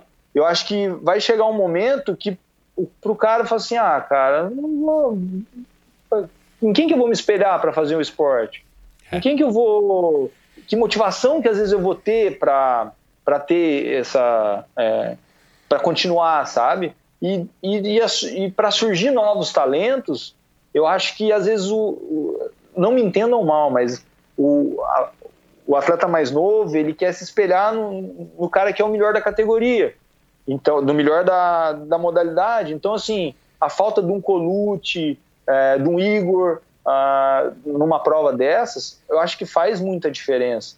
É, principalmente para a continuidade da modalidade. É, pensando, no, pensando no esporte, né? nem na, na não é nem na competição em si isolada é. ali da, da prova X, mas pensando e... no contexto do esporte, eu entendi. Concordo com você. Eu, eu, eu, não sei se eu posso estar falando uma coisa errada, mas a corrida de rua, é, antigamente a gente já teve recordista mundial, a gente já teve é, bons atletas, Marilson, é, Vanderlei, medalhista olímpico, é, e hoje nós não temos nenhum, nenhum cara que, que, que vai bater de frente com, com, é, com para ganhar esses mesmos títulos, sabe? Uhum. É, e a corrida de rua hoje em dia tem em todo lugar tem nenhuma da quase nenhuma da premiação é. É, e, os, e os bons atletas ou desistiram porque às vezes precisaram começar a trabalhar para sustentar é, e aí pararam com o esporte, né? E, e vão é, continuando alguns que ainda conseguem se sobreviver do, do esporte.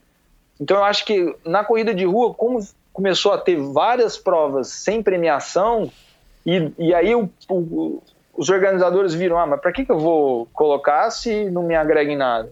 Só que, eu, na minha opinião, agrega muito você ter um profissional na prova, você ter um, um, um corredor de, de elite na prova. Primeiro, que você vai dar credibilidade, você vai mostrar uma, uma performance alta. Uh, eu já vi prova de, em São Paulo que o cara ganhou com 37 minutos. É, então, mantém-se o nível mais alto e aí os, os, atletas vão querendo cada vez melhorar mais, sabe? Uhum. Ah, então acho que o nível vai sempre aumentando e não vai ficando estagnado. Ah, eu não preciso fazer muito, eu vou ganhar aqui com, com X tempo, então não preciso treinar mais. Eu melhorei querendo ganhar dos, dos melhores. Então isso me, me motivou muito a ser um atleta profissional.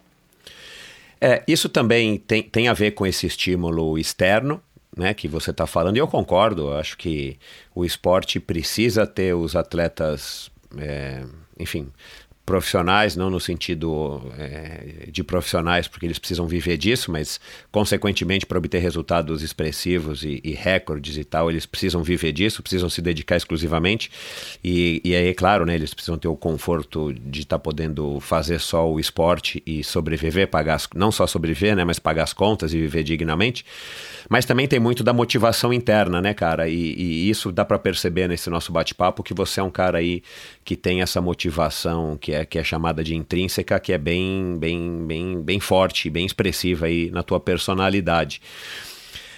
É, mas com certeza a hora que você experimentou esse profissionalismo, esse, essa dedicação em tempo integral e tal, como você falou aí agora há pouco também, né, que, que teve alguns momentos que não foram legais, o que, que você poderia dizer que são, quais são o, o, o, o lado, o melhor, o melhor, a melhor coisa de ser um atleta profissional e a, e a pior coisa de ser um atleta profissional de triatlon no Brasil?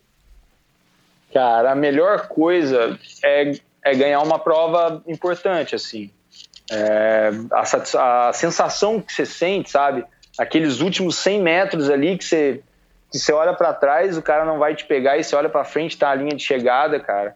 É, não tem como. É, só não é melhor do que o nascimento do meu filho. Isso aí, é. é para Mili que tá mas, assim, ouvindo. Assim, é, mas é. Mas, cara, eu me arrepiava inteiro e eu não sentia minhas pernas.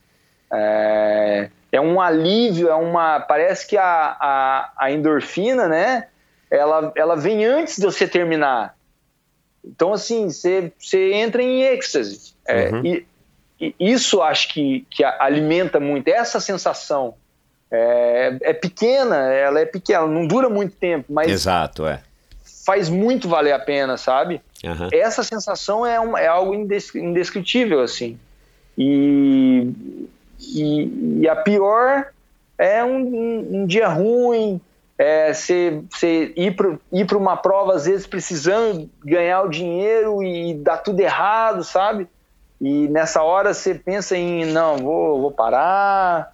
Essas incertezas, sabe, que o esporte é, às vezes gera na gente, é, um, é, é desgastante, assim. Uhum. Mas a gente tem que aprender a lidar com, com isso tudo, né? a gente não, não, não vai achando que é tudo as mil, mil maravilhas. Claro, é. Mas uh, acho que a melhor coisa é esse. Pô, viajei em muitos lugares, é, conheci muita gente, gente é, legal. Hoje eu acho que eu tenho bastante amigos no, no triatlon.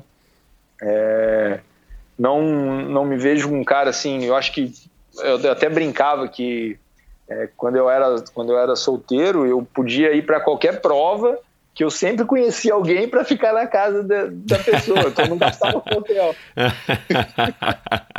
então, assim, eu, eu, eu, consegui fazer bastante amigos, sabe? Que me ajudava né, nessas horas. Mas esse momento antes da vitória é, é muito especial, cara. É, é algo que, assim, não tem valor, sabe?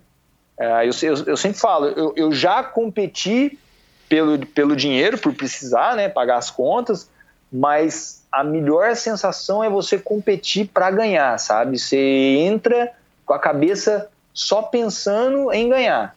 É, eu vou ganhar, vou fazer uma boa prova, vai dar tudo certo para mim. O triatlon ele é um esporte que muitas variáveis podem influenciar, né? Claro. Então, é, a gente sempre fala, é o dia bom.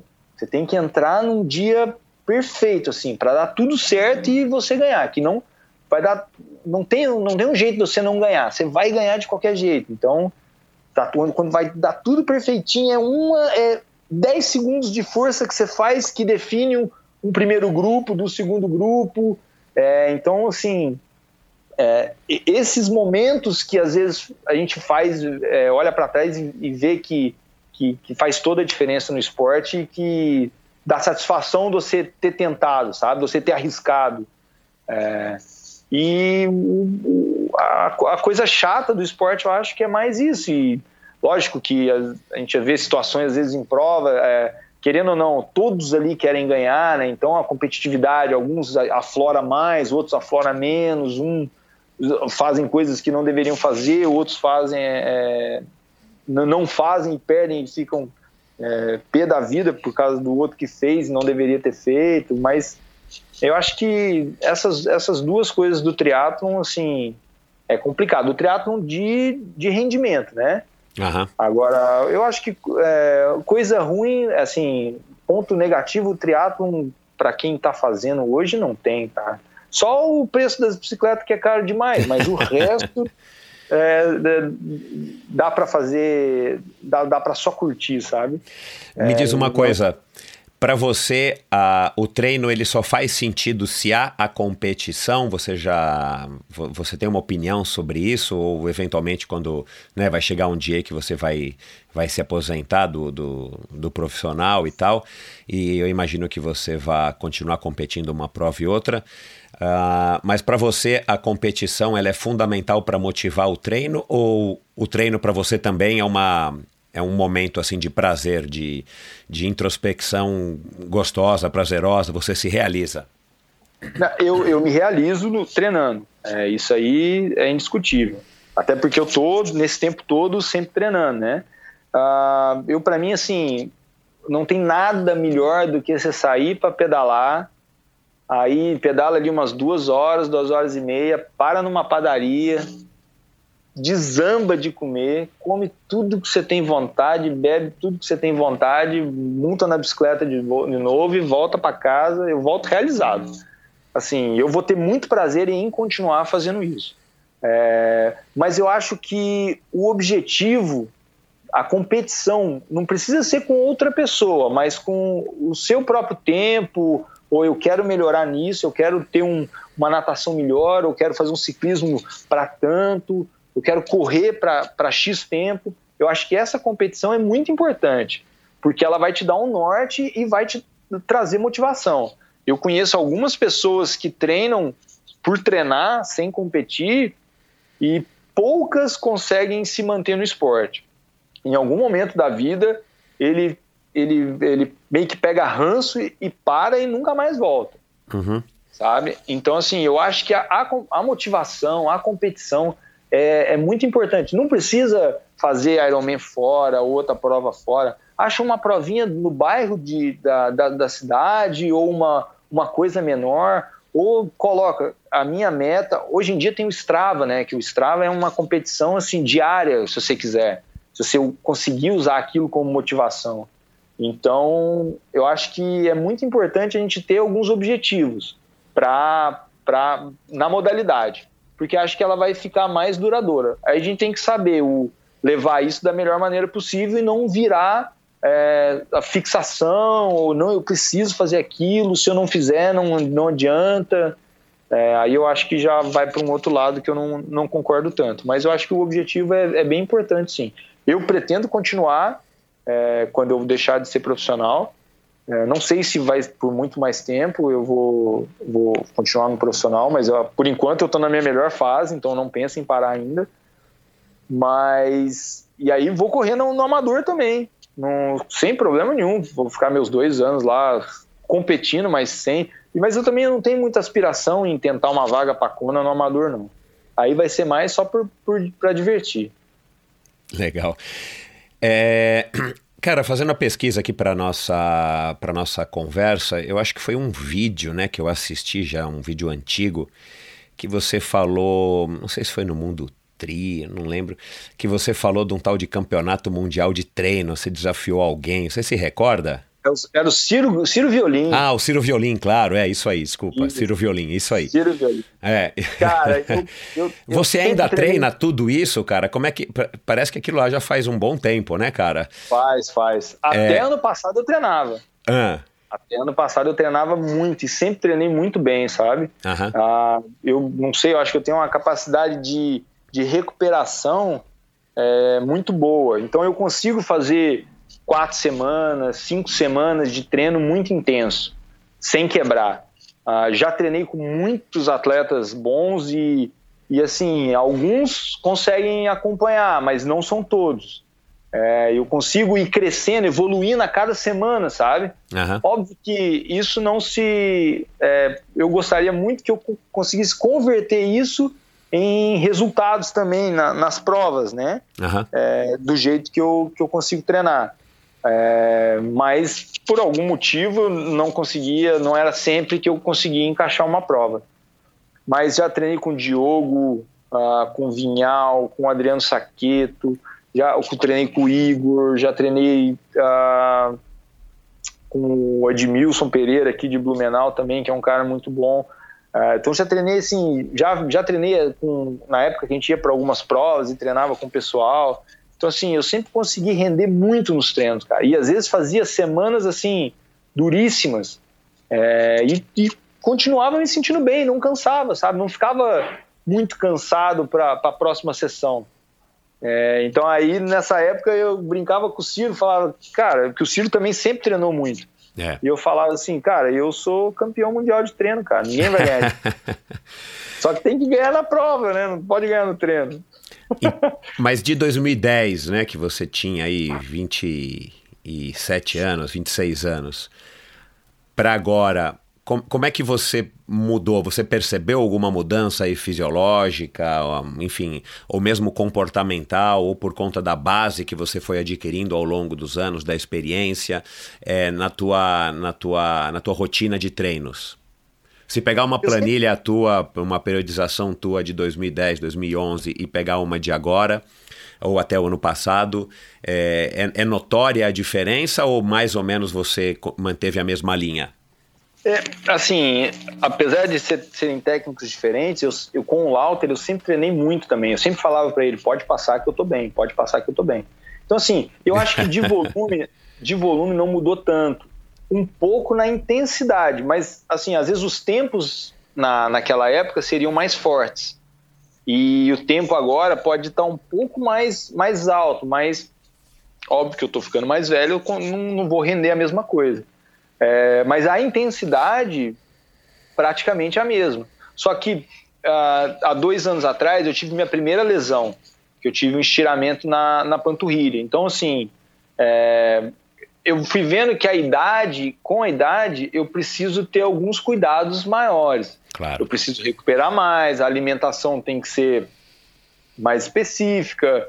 Uh, antigamente, eu, minha, minha, alimentação era a base de, de pão de forma, requeijão e guaraná. É, não tinha muito isso de, de, de, me alimentar certinho. Não tinha batata doce, não tinha não, queijo branco, arroz integral. Não. Não, não. Queijo branco em Minas sempre teve, né? É bom, é verdade. Leite, é. Mas com doce de leite. doce de... Boa, é. Então, com goiabada assim, cascão. É, é, goiabada com queijo. Então, assim, eu sempre, eu sempre me alimentei mal, mas eu conseguia botar energia para dentro e gastava. E sempre claro, um cara é. magro. Nunca, nunca tive problema com peso, né? Depois dos 30, eu comecei a ter um pequeno problema com peso. Eu engordei 2 quilos que não, não saiu nunca mais, que já era difícil diminuir esses 2 quilos. E aí eu comecei a me preocupar mais com a alimentação. Nessa preocupação com a alimentação, eu comecei a render mais um pouco mais velho também. Então eu fui tentando adaptar é, foram adaptações, isso. É. Isso, eu fui tentando adaptar e, e fui tendo, continuando e tendo melhores resultados do que antigamente. Então, eu acho que a gente tem que estar tá sempre se, se é, como é que fala? sempre evoluindo no, no pensamento e, e, sempre a gente pode melhorar uma coisinha. É, aqui. a gente tem que se adaptar às novas realidades, enfim, né, as mudanças e, e a maneira como a gente vai, como a gente vai evoluindo no sentido de, de mudando, né? A gente vai percebendo isso e quem, e quem trabalha com o corpo, acho que sente isso de uma maneira mais, mais rápida, mais óbvia. É, eu, eu falo, a gente tem que se adaptando às novas idades, né? Porque uhum. É, a recuperação, ela é, é, hoje em dia é o mais importante, né? A gente não, não evoluiu tanto no, no treinamento, né? Na, na ciência do treinamento, e a gente está evoluindo muito na recuperação. O, a hora, o tempo de treino ainda é, é mais ou menos o que se fazia antigamente. Só que o que a gente faz na hora de descanso é que está mudando. Então, hoje em dia, você tem é, banheira de gelo, você tem bota de compressão, você tem, é, você tem aqueles choque, é, choques elétricos, recuperação do choque elétrico, aí você tem massoterapeuta, fisioterapeuta, e aí você vai vendo que, que existem outros recursos que você consegue recuperar, é, acelerar essa recuperação.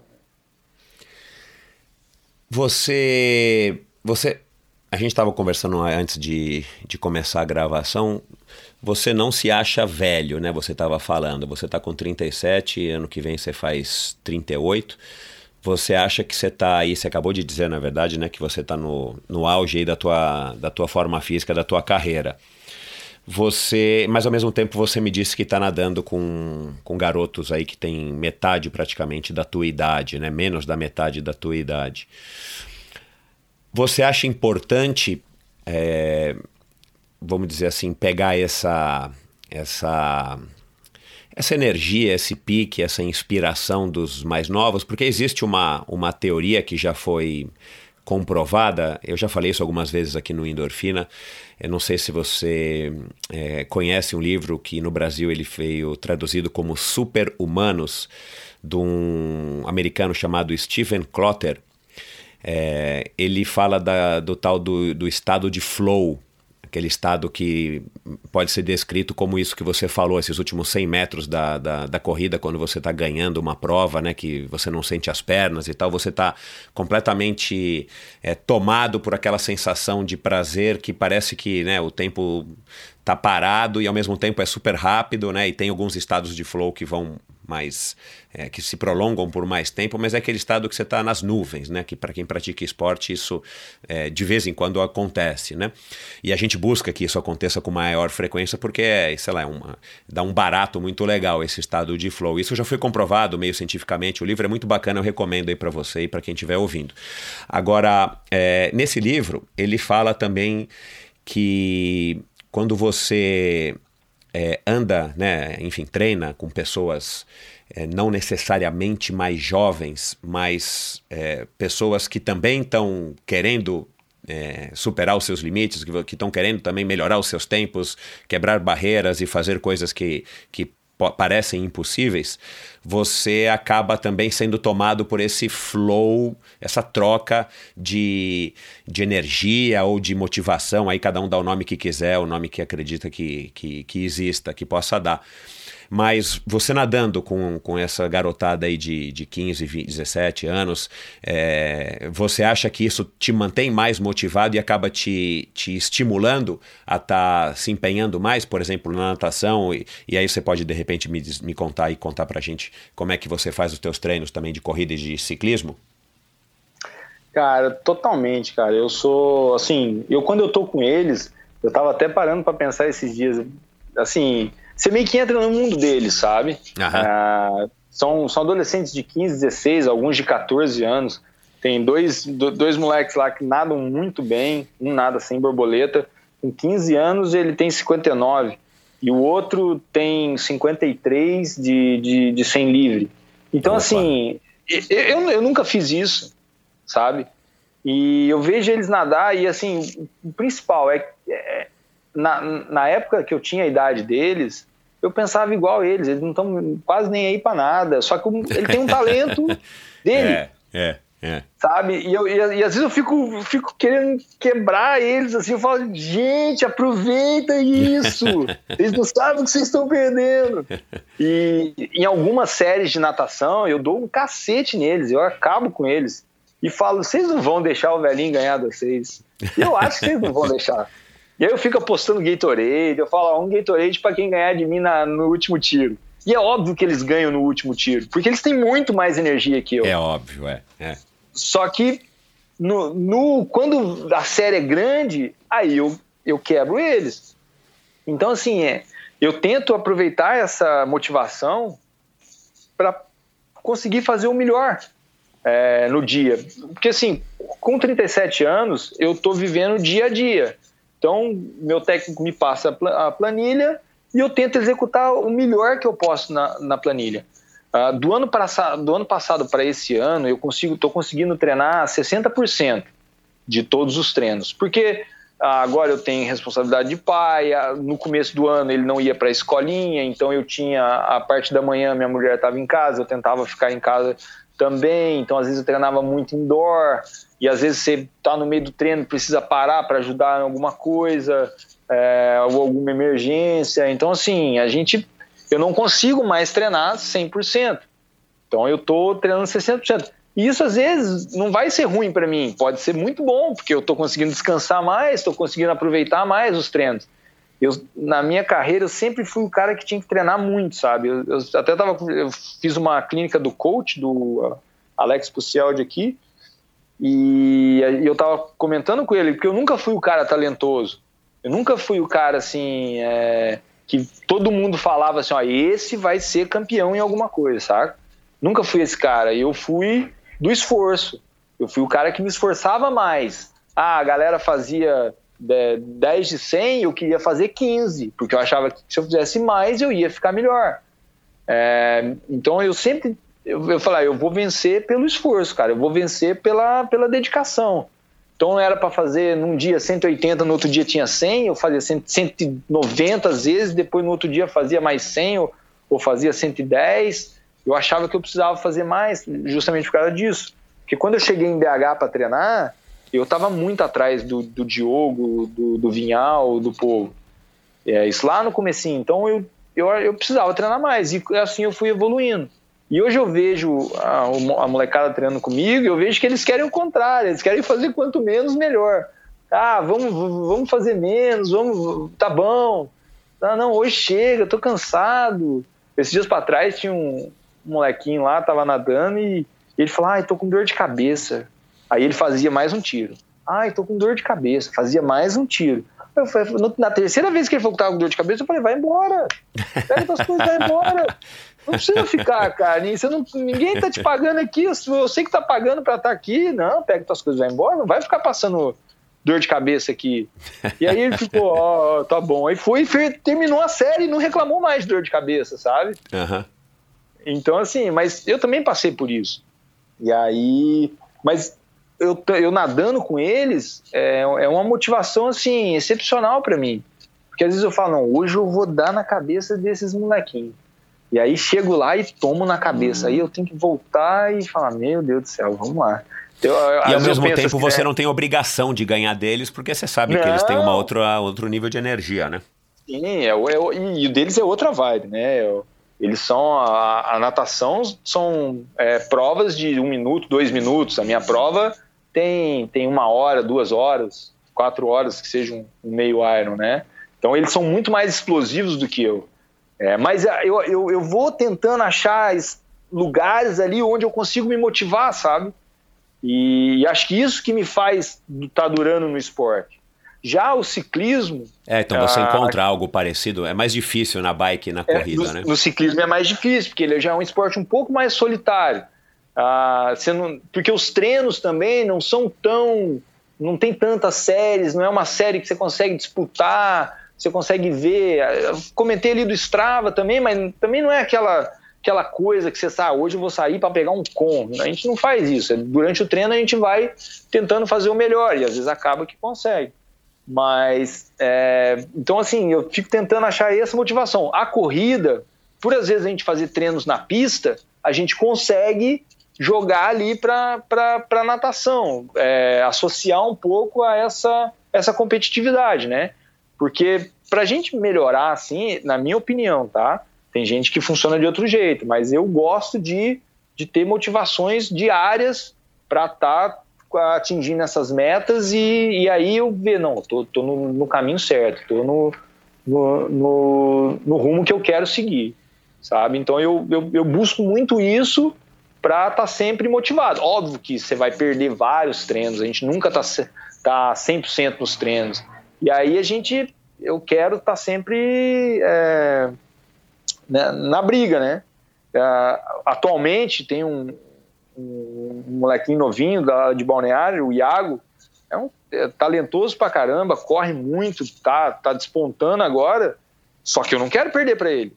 Não só para ele, não quero perder para ninguém, mas a gente tem, tem que achar, putz, ele tá crescendo, então é nele que eu vou grudar. Ele vai ser a minha motivação para continuar me mantendo no esporte. Ah, chegou um carinha novo agora, o Gabriel Klein, corre, o menino corre muito, mas corre muito mesmo assim. Eu não vejo ele na pista. Só que eu tenho que usar ele como motivação para continuar me esforçando.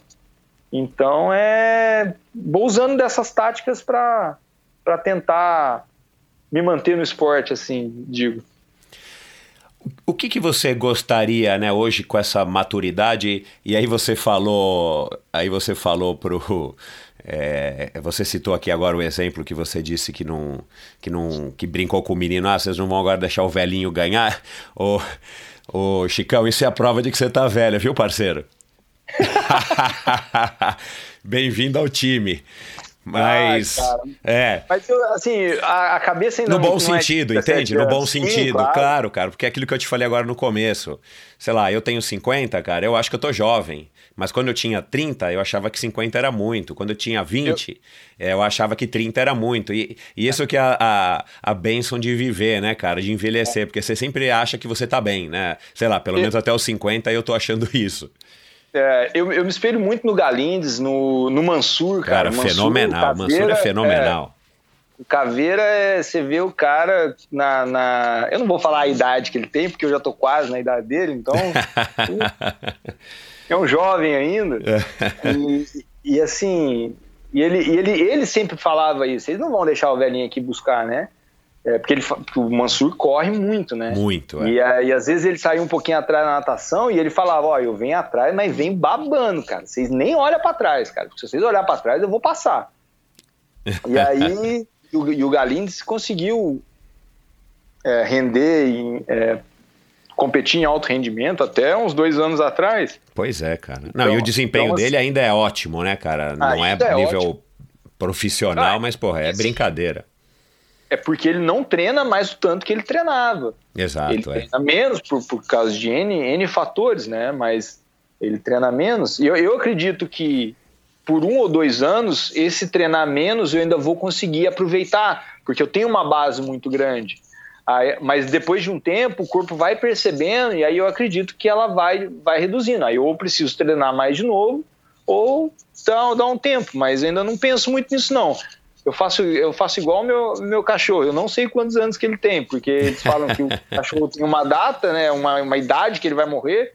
Nunca vi isso. Então eu falo, né, então eu não sei quantos anos que ele tem. Ele vai viver comigo até quando ele quiser. então, aí eu ia te perguntar, é, quando é que você se tornou profissional? Mais ou menos. Eu me tornei profissional no final de 2006. Eu terminei a faculdade de Educação Física, né, uhum. em Varginha, e me mudei para Belo Horizonte para treinar com o Diogo, com o Thiago Vinhal e com o Adriano Saqueta. Tá. E aí, é... ali, eu, eu, ali eu comecei a viver o esporte de alto rendimento, assim, a, só treinar. Eu só treinava. É, só pensava nisso. Só pensava nisso. E ali Bom, foi onde eu dei um salto maior de, de, de performance. Claro. Cara, então aí a gente está falando aí de 13, de 13 anos, né? É. O que que, o que que hoje olhando aí para trás com todo o aprendizado, a maturidade, né, com todos os altos e os baixos, o que, que você gostaria de ter, de ter sabido naquela época, a hora que você optou por se tornar um profissional, que você estava vivendo aí também uma fase bacana, aí chegando em, em BH, treinando com essa galera toda aí, e, e todo mundo se alimentando de todo mundo, né, aproveitando o pique de todo mundo. É, tem alguma coisa assim que você que você pode destacar que você gostaria de ter, de ter sabido dessa, dessa vida aí de atleta profissional e que na época você não tinha nem noção que você foi aprender é, com os anos e vivendo? Ah, que, que, que, nada vem fácil, cara. Eu achava que, que rapidinho eu ia ser, ia ser muito bom, sabe? É, e às vezes a gente ficava numa expectativa e gerava uma expectativa na família também, sabe? Ah, mas é, nada, nada no esporte de alto rendimento vem muito fácil, cara. É muita dedicação, é muita persistência. É, é saber que eu sempre brincava. Primeiro eu tenho que aprender a perder, depois, né? Eu Aham. falo, cara, eu preciso primeiro aprender a perder para depois aprender a ganhar. É. Porque chegar ganhando não é uma, uma coisa muito simples, sabe? Aham. Porque na- às vezes na primeira tropeçada que você dá, você abandona. É. Você, Te você desiste desestabiliza, é. se desestabiliza e você às vezes acaba desistindo. Então, assim, eu, como eu passei por muito perrengue, assim, não, não, perrengue de, de fome, essas coisas, não, mas ah, de, de, ter que conseguir grana para competir e vai aqui e parcela no cartão aqui, e vai ali, volta e vem e consegue isso, aquilo, outro. Então, assim, eu, eu aprendi dando muito valor nas coisas, sabe? Ah, eu sempre, eu nunca tive o melhor material, é, eu sempre tive que competir o, o mesmo material para tudo. Então, hoje em dia eu vejo o pessoal assim tendo que ter uma bicicleta muito top para começar no esporte, sabe? Eu acho que não é não é o principal. Eu acho que o principal é ter persistência, cara, e saber que uma hora a tua hora chega. Você, você É. tem que ter certeza. Eu tô me dedicando, eu vou me esforçando e que uma hora vai chegar. Só que tudo vai depender da, da caminhada que você vai que você vai seguir. É, mas é, eu acho que isso, ter paciência, cara. Eu queria ter tido mais paciência, talvez. Porque às vezes, ah, queria as coisas muito rápido. Não, não, já vamos fazer tal prova. Não, vamos fazer uma Pan American Cup ali. Às vezes nem não tinha sido nem, nem top 5 no brasileiro e já queria fazer uma Pan American Cup. É, que na época eram uma, uma- as provas que a gente disputava, né? Que seria uma World Cup hoje, mais ou menos, na, da, da ITU. É, então, assim, às vezes gastava muito dinheiro numa coisa que não precisava, às vezes um direcionamento melhor, sabe? Aham. É, acho que, que seria interessante. Em termos de treinamento, eu acho que eu passei tudo que eu tinha que passar, assim, é, vi- vivenciei muitas coisas, é, mas eu acho que essa paciência de saber que tudo tem uma hora, eu acho que pode ter ia ter me economizado assim mais. Eu poderia ter Encurtado o caminho, né? Isso, justamente. Tua, tua mãe, principalmente, te apoiou nessa tua decisão? Ela sempre foi parceira ou, ou você, ela chegou a te questionar? Como é que foi também essa questão aí familiar? Cara, tudo que eu fiz até hoje, tudo que eu sou até hoje, eu devo a ela. Porque ela abraçou comigo é, isso. Eu lembro que na época eu consegui um aluguel de 180 reais em, em BH, cara, em 2007. É, Uau. e aí consegui. Eu, tinha, que- eu, eu vivia com 500 reais para fazer tudo. Não, não, não passava necessidade nenhuma. É, mas eu era tudo contadinho ali, eu vivia bem e conseguia fazer as coisas, conseguia suplemento numa loja. E aí a minha mãe, cara, ela falava: Não, filho, vai, eu, te- eu consigo te, te ajudar por um ano. E aí, por um ano, nunca faltou, cara. Aí acabou o ano ela falou: "Ó, agora você precisa também dar um jeito, né? É. Aí eu consegui o meu primeiro patrocínio, que foi da Unimed lá de Varginha. E aí eles me davam uma quantia, e aí eu consegui por dois anos me sustentar também no, no esporte. Aí eu comecei a ganhar premiação.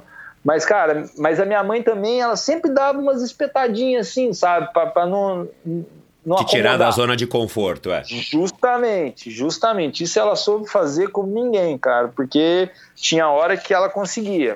Ela, eu às vezes não conseguia uns resultados, é, mas tem que se virar daqui uns dias, filho.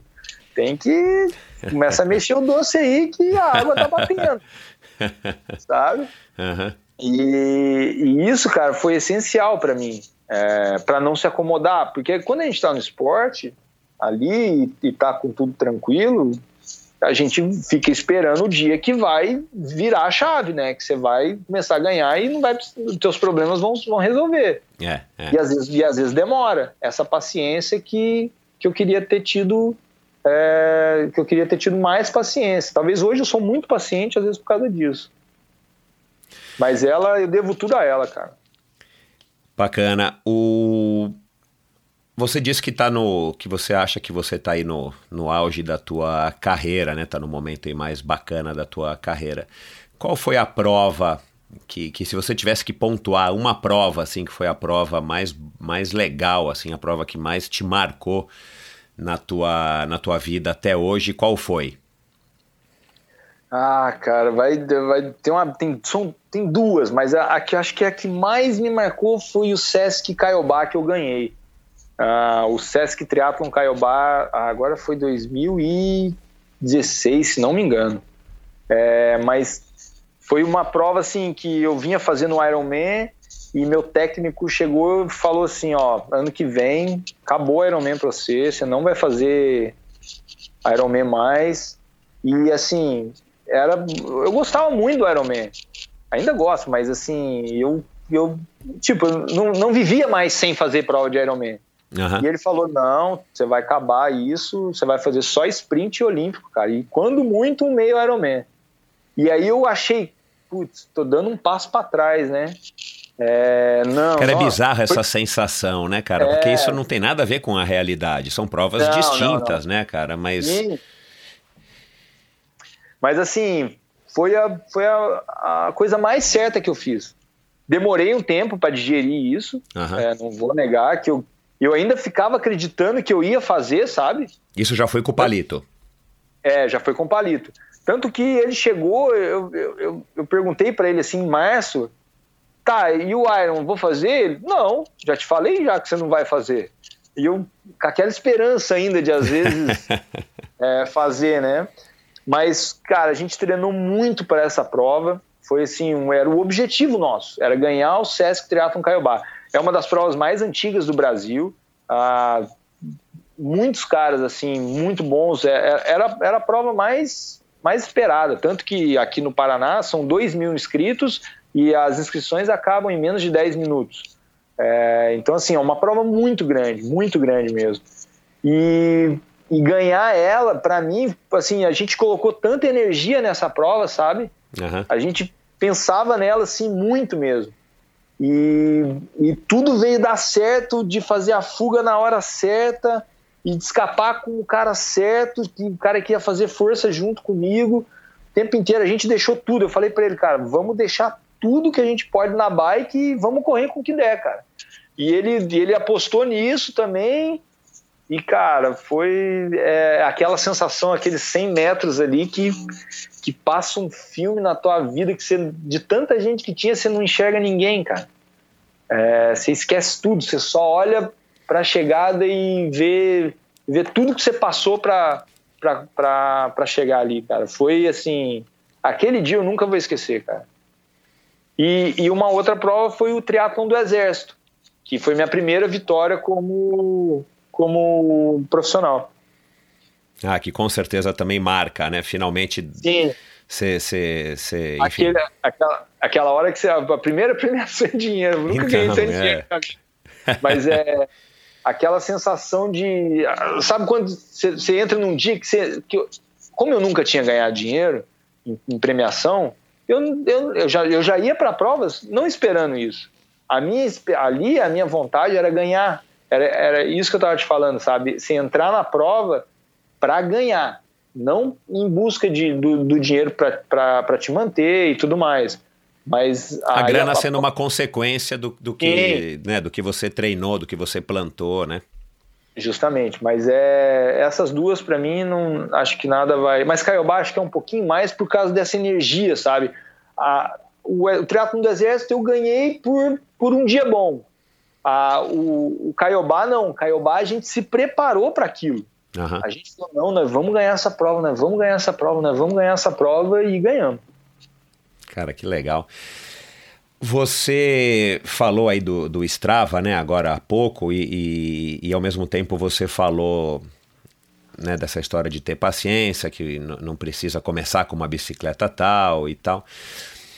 Você acompanhou aí, né, desde do, dos anos 2000 até agora, você acompanhou, pegou aí praticamente o grosso da, dessa grande evolução no, na tecnologia, nesses aplicativos, né? Surgiu o smartphones, né? A internet começou a trazer aí também esses benefícios de GPS, Garmin, aí depois mais tarde potencímetro e, e, e, novas ferramentas de treino e tal. A própria bicicleta de carbono, né? Hoje em dia as bicicletas estão cada vez mais evoluídas, câmbio eletrônico e isso e aquilo. É, você é um cara que utiliza isso é, vamos dizer assim, aprendeu a utilizar isso como uma ferramenta de treino que, que vai te ajudar a você alcançar os seus objetivos, a fazer uma leitura melhor da sua performance para que você possa trabalhar junto com o palito né, e melhorar. Ou você é um cara que absorveu isso e, tipo, se o teu Garmin não tiver carregado, você não vai treinar? Uh, eu já fui um pouco mais, mais bitoladinho, assim, no, no, no começo, com, principalmente com potência, sabe? Uhum. Uh, eu acho a potência muito importante no treino de bike. É, hoje eu consigo treinar sem, tanto que a minha bike hold não tem, eu consigo treinar bem sem, mas você consegue aproveitar mais. Eu, eu, eu, ainda digo assim, porque às vezes você tem que, você não precisa fazer tanta força no treino, e às vezes você acaba fazendo.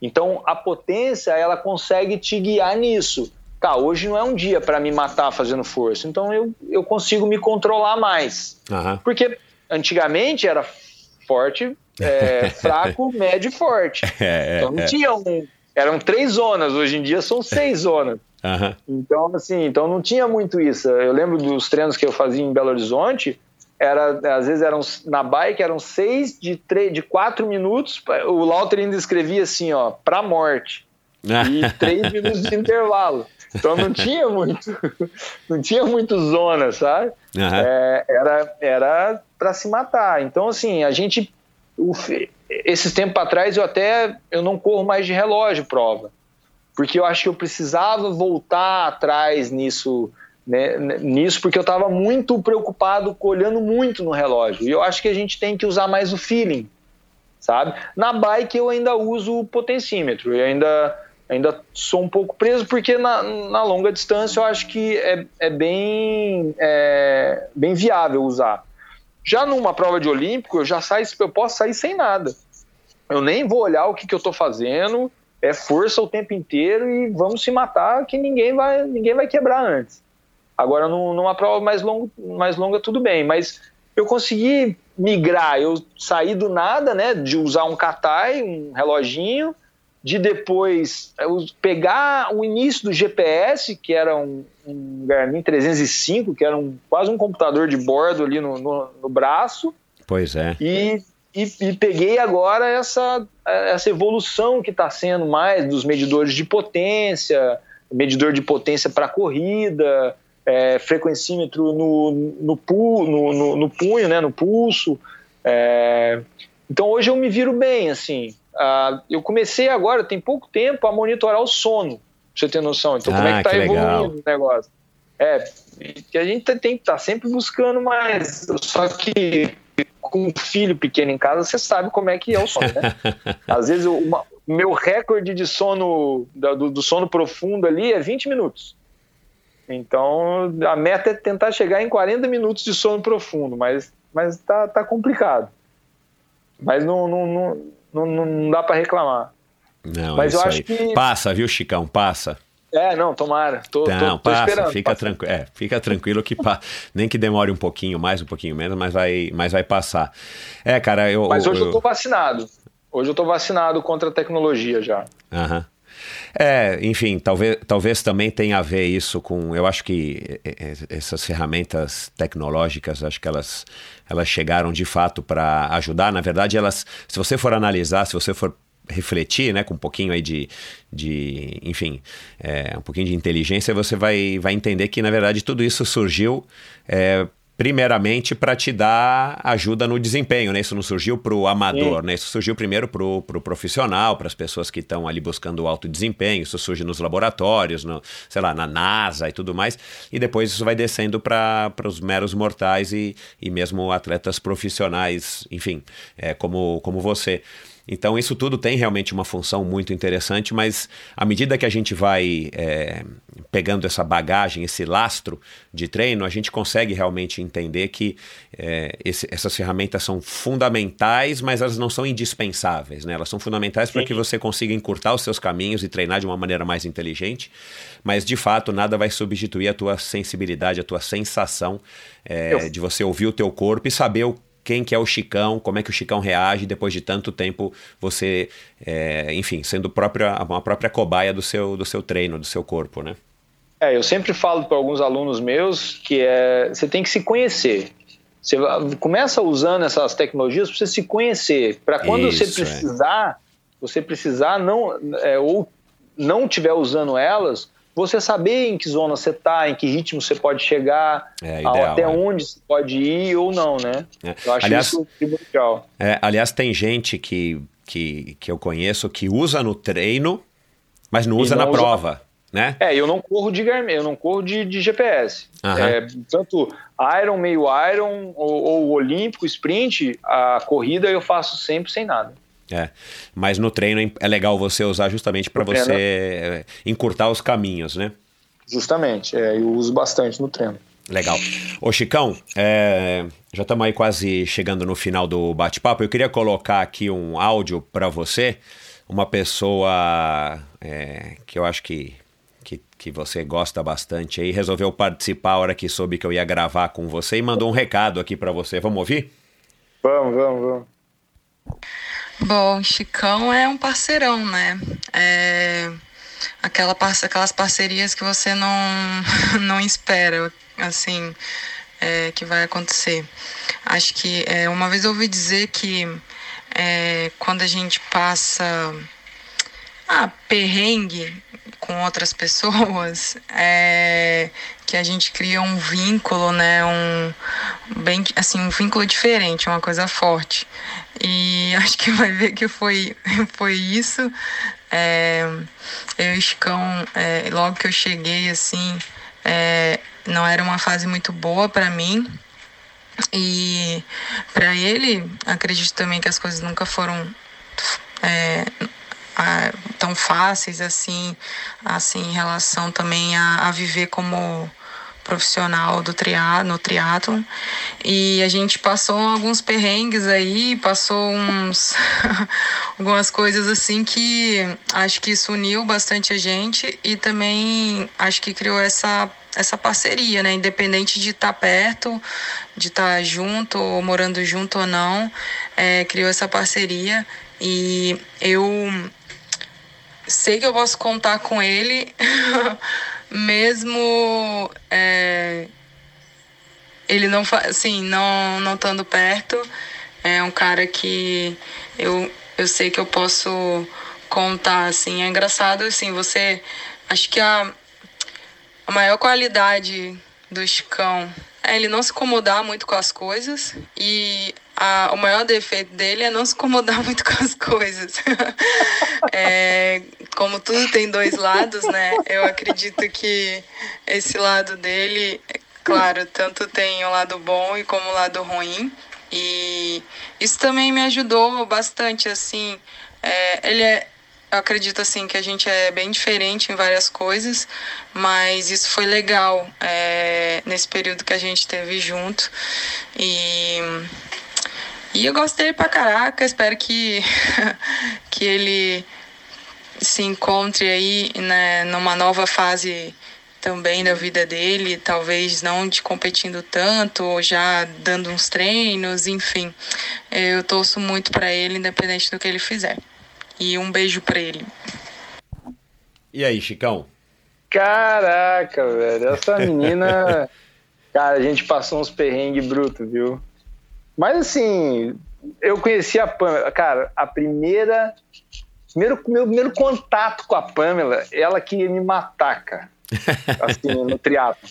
Ah, a gente foi participar de uma prova em Vila Velha, é, um campeonato brasileiro. E eu, uma vez, numa uma prova, eu imitei o Silvio Santos, assim, pro, pro presidente da confederação e ele gostou. E aí ele falou, Chicão, a gente tem uns produtos para sortear aqui, e você não quer imitar o Silvio Santos e, e, sortear os produtos lá e tal? E eu falei, vamos, vamos. Só que assim, eu, eu sempre imitei para os meus amigos, para quem estava comigo. Nunca imitei na frente de todo mundo, né? E aí, eu, cara, a hora que eu segurei no microfone, vi aquele tanto de gente ali que eu não conhecia, eu comecei a tremer, cara. Eu fiquei nervosão, assim. Mas também não sei porquê, me vinha, me vinha, vinha as coisas na cabeça e eu ia falando, não tinha filtro. Então eu chamei o presidente de, da, da, confederação de minha assistente de palco do Silvio Santos. Eu chamei ele de Patrícia. que ela era Patrícia. E aí sorteou a Pamela. Por via cargas d'água, sorteou a Pamela. E aí eu, eu cheguei, ah, mas você, eu imito o Silvio Santos, mas não é lá assim muito bom. É, mas eu gostava de imitar e eu falei, ah, você levanta, levanta, Pamela. e, ela, e aí ela levantou, caiu, ela, ela vinha da natação, né? E ela tinha um ombro muito largo, assim, ela era muito forte. E aí eu falei, ah, você veio da natação, né? E ela falou, vim. E eu falei, não, eu vim da minha mãe mesmo. Cara, ela era tímida, era a primeira prova dela, mas ela ela só queria, ela, juro pra você, ela olhou para mim com, aquela, com aquele olho, mas querendo assim, ela imaginava umas cinco facas em cima de mim, esquartejando. E ela ficou assim, ela ficou, ela era muito ficou vermelha, ela teve que vir na frente buscar o prêmio e tal. E aí, cara, ela olhava para mim, mas eu, sem, um, sem esboçar uma reação, um riso, ela não ria. e eu me matando de rir, sem graça, né? Falei, é, é, é. E, aí, logo que eu falei isso, ela falou assim: ó, pronto, me chamou de gorda. E eu falei: não, nossa senhora, mas. e assim, aí depois disso, eu comecei a. A gente começou, a gente se encontrava nas provas, mas nunca, a gente nunca foi tão próximo assim, né? Uhum. Mas aí calhou dela, calhou, ela sempre fala calhou lá de Portugal, que ela trouxe isso. Calhou dela se mudar para para balneário. E, cara, eu já passei por muito perrengue na vida, assim. E na época eu tinha acabado de me separar, tava morando sozinho num apartamento, tinha um quarto vago. E aí eu falei, ela falou: Ah, eu, eu não olhei nada. E, e assim, balneário na temporada é tudo muito caro. Assim, é, se, se, o preço normal é mil reais, na temporada é dois mil e quinhentos um aluguel. Então eu falei com ela, olha, Pamela, eu sou homem, você é mulher, eu já morei, já morei com mulher, na, na, na já dividi apartamento com mulher, e é, sempre, sempre foi muito tranquilo. Como você está chegando agora nessa temporada, se você quiser ficar lá em casa, você, você fica lá o tempo que você quiser, e quando você quiser ir embora, você acha um apartamento pra você, você precisar mais de privacidade, essas coisas, e aí, e aí você, você, você segue seu caminho, sem problema nenhum. E ela fala, ah, beleza, eu vou fazer isso, tal, tal, tal. E aí, só, só que nós entramos numa enrascada que depois veio morar mais gente com nós, a gente alugou um apartamento gigante, e aí um foi embora, o outro foi embora, e aí sobrou eu e ela, e mais uma, uma mais uma amiga nossa. E aí nós passamos uns perrengues nessa fase, assim. Mas como nós somos amigos, nós três, nós passamos por tudo isso da melhor maneira possível. É, e aí depois já aí fomos para a segunda fase, moramos num, num apartamento pequeno, né? E aí, cara, eu sou um pouco bagunceiro, assim. Quando ela falou que eu, que eu às vezes não me incomodo com as coisas, eu acho que ela estava querendo dizer isso. Mas eu, eu aprendi muito com ela, cara, porque assim, a, a, já dizendo a, uma das melhores qualidades, uma das melhores qualidades dela, não sei se eu estou falando errado de dizer assim, é, mas é que ela fica brava e desfica brava muito rápido, sabe? Uhum. Então ela me, ela me dava um esporro assim e eu falava, caraca, como é que eu vou conviver com ela? mas assim, 10 minutos depois a gente já estava conversando numa boa, saca? Então, assim, isso um pouco eu aprendi com ela também, de, de tentar não. Se precisar ficar bravo, fica, mas desfica também na claro, mesma hora. Claro, claro. Mas a gente se dá muito bem, cara. A Pan, eu já, se com 80 anos de idade nós dois estiver vivo e ela precisar de mim, ela pode continuar contando comigo que aqui nunca vai falhar. Porque a gente, a gente passou por muita coisa juntos e, e ninguém cobrava nada de ninguém, sabe? Uhum. Uh, hoje a gente não se fala todos os dias, a gente não conversa todos os dias e se eu precisar conversar com ela alguma coisa vai ser a mesma coisa quando como a gente morava junto. e se falava todos os dias. Eu acho que o principal da, da, das amizades, do companheirismo, eu acho que é isso, é não, não ter espaço de tempo, sabe? Se você uhum. ficar um ano sem se falar e você encontrar, vai ser como se não se esse, se esse um ano não tivesse existido. Que é. você não falou com a pessoa e vai continuar sempre a mesma coisa.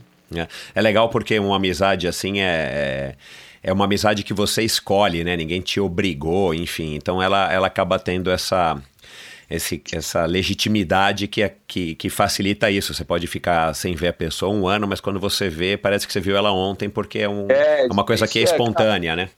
Justamente, é, não, é, não tem explicação, né? Uhum. Porque às vezes tem gente que você vê o dia inteiro e não tem a, a mesma é, intimidade que você tem com ela, com, é. com uma pessoa é. é. e isso que ela quis dizer que, que você não se incomoda muito com as coisas e tal, será que também não tem alguma coisa a ver com o Joko, teu cachorro? Tem, tipo, você vai viajar e deixa, vai viajar agora. e deixa a Pamela tomando conta do cachorro. Ah, é parceria, né? Não é só, no, não é só no, no, nas coisas boas, né? Na, não, mas ele é uma coisa boa. Quando eu, quando eu saí lá de Balneário, cara, ele ele olhava para mim, cadê a Pamela? Olhando assim, cadê a Pamela? Cadê a Pamela? E aí ela veio me visitar e, e ele, cara, a primeira coisa que ele fez foi ver ela e ficar com ela. É, toda, eu, ele tá, tá olhando para mim aqui agora. Se eu falar assim, Joko, cadê a Pamela? A, a orelha, estufa as orelhas é. pro lado e começa a olhar pra porta assim, ó. é uma coisa de louco, cara. Legal. É, os vídeos, os stories que a Pamela fa fazia, né, do, do Joko eram muito divertidos, né, cara? Assim, essa raça de cachorro é uma raça muito legal, muito expressiva, né, cara? Sim, sim, totalmente. Ele só pelo olho você sabe o que ele quer. É, é. Se ele é. quer ele ou ele tá com dó, ou ele, ele quer alguma coisa, ou ele tá pedindo para falar, ele quer falar alguma coisa, mas ele não consegue falar ele te olha com uma cara assim que você fala, não, vem cá. ele consegue tudo, cara. É, é, é. Consegue é, tudo. Eu nunca tive um, um IPED, mas eu, eu já tive um amigo que teve e, cara, assim, e já convivi bastante, cara, é uma raça muito legal. Não sei se tem muitas raças que são assim, cara, porque parece que o cachorro conversa é. com você, né? Sim, e só pelo olhar. E só pelo olhar, cara, é, é muito legal, muito legal. Ô, Chicão, uh, antes da gente encerrar, eu quero te fazer aí é, é, uma pergunta a respeito do nosso triatlo, né? A gente falou um pouco aqui sobre o profissionalismo separado do amador, aí você falou também dos, dos perrengues e tal, de ser um atleta profissional. É, na tua visão aí nesse período que você está tá participando do triatlon, desde a época que você torcia pelo, pelo Galindes, você acha que o triatlon tá, tá indo num caminho certo? Você acha que que, tá, que estamos evoluindo para melhor? Como é que você enxerga o nosso esporte hoje? Cara, eu assim, eu, o triatlon fora do, do, do Brasil, eu vejo que ele está sempre em evolução, sabe? É, às, vezes, às vezes no Brasil, por eu estar aqui, pode ser que lá fora também não seja desse tanto, mas lá fora eu vejo uma continuidade. É, você vê atletas de outras nacionalidades, uns mais velhos, os, medianos e os mais novos, sempre em crescente, sabe? E no Brasil a gente, eu não consigo ver essa continuidade, sabe? Tanto que o Diogo Sclebin, com 37 anos, ainda está batalhando por uma vaga olímpica. O Reinaldo, que é um pouco mais novo, mas ainda está batalhando por uma vaga olímpica. O, o Messias, que é um um, talento, sim, é, e tem mais um, um outro moleque da geração dele também, é, são, são as nossas esperanças futuramente. Só que eu acho que duas, dois atletas só é muito pouco, sabe? Eu, eu acho que precisa haver uma renovação. E eu acho que essa renovação ela vai se dar com uma popularização maior do triatlo. Ah, eu não sei se se eu me animo ou se eu, se eu fico um pouco mais triste em ver só provas de Ironman, não só da marca, tá? Mas é, uhum. provas de longa distância uhum. é, sendo, sendo pleiteadas pelos atletas. Uhum. Eu queria muito que os sprints, que os olímpicos, agora com o Team Relay que está entrando na Olimpíada, fossem explorados e que os atletas amadores participassem dessas, dessas modalidades.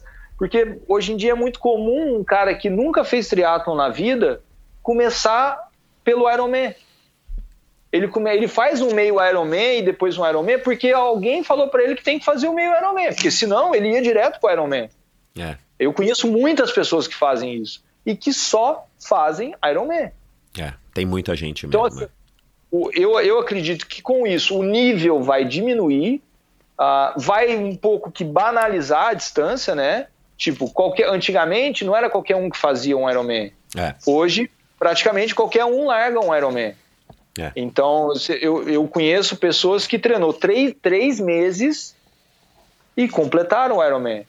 Então, assim, eu acho que tem que ter um, um falar, não, ó, eu vou começar no triatlo, vou fazer um sprint, vou fazer um olímpico, aí vou ficar no olímpico um pouquinho, vou fazer o, o meio Iron e aí depois vou pro Ironman. Eu- Igual eu estava comentando que ali no, no Troféu Brasil ficava lotado de gente.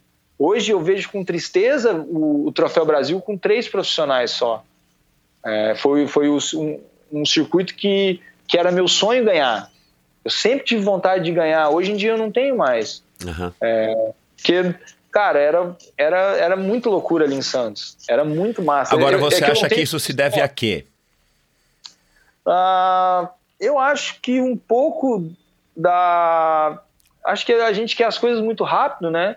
E o, como o Iron Man era o maior desafio, querer tatuar logo ah, o, o M-Dot ali, ah, eles foram pulando etapas.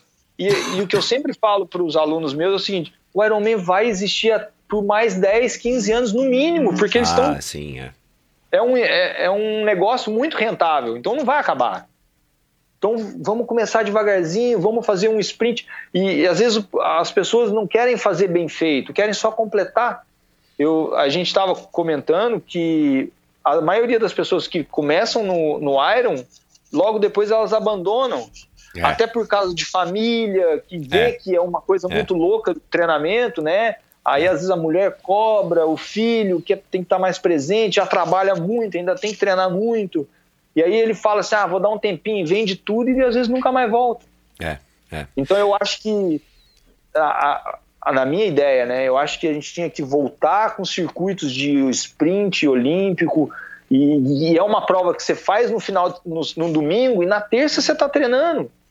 Na terça você está ali voltando a treinar já, não é um igual um meio que você precisa de uns dois, três dias para recuperar. É. Um meio Agora, ô. Chicão, como, como que a gente pega essas pessoas e, e- e- motiva elas para estar participando dessas provas? Porque aí também a gente tem que fazer aqui a, a reflexão, né?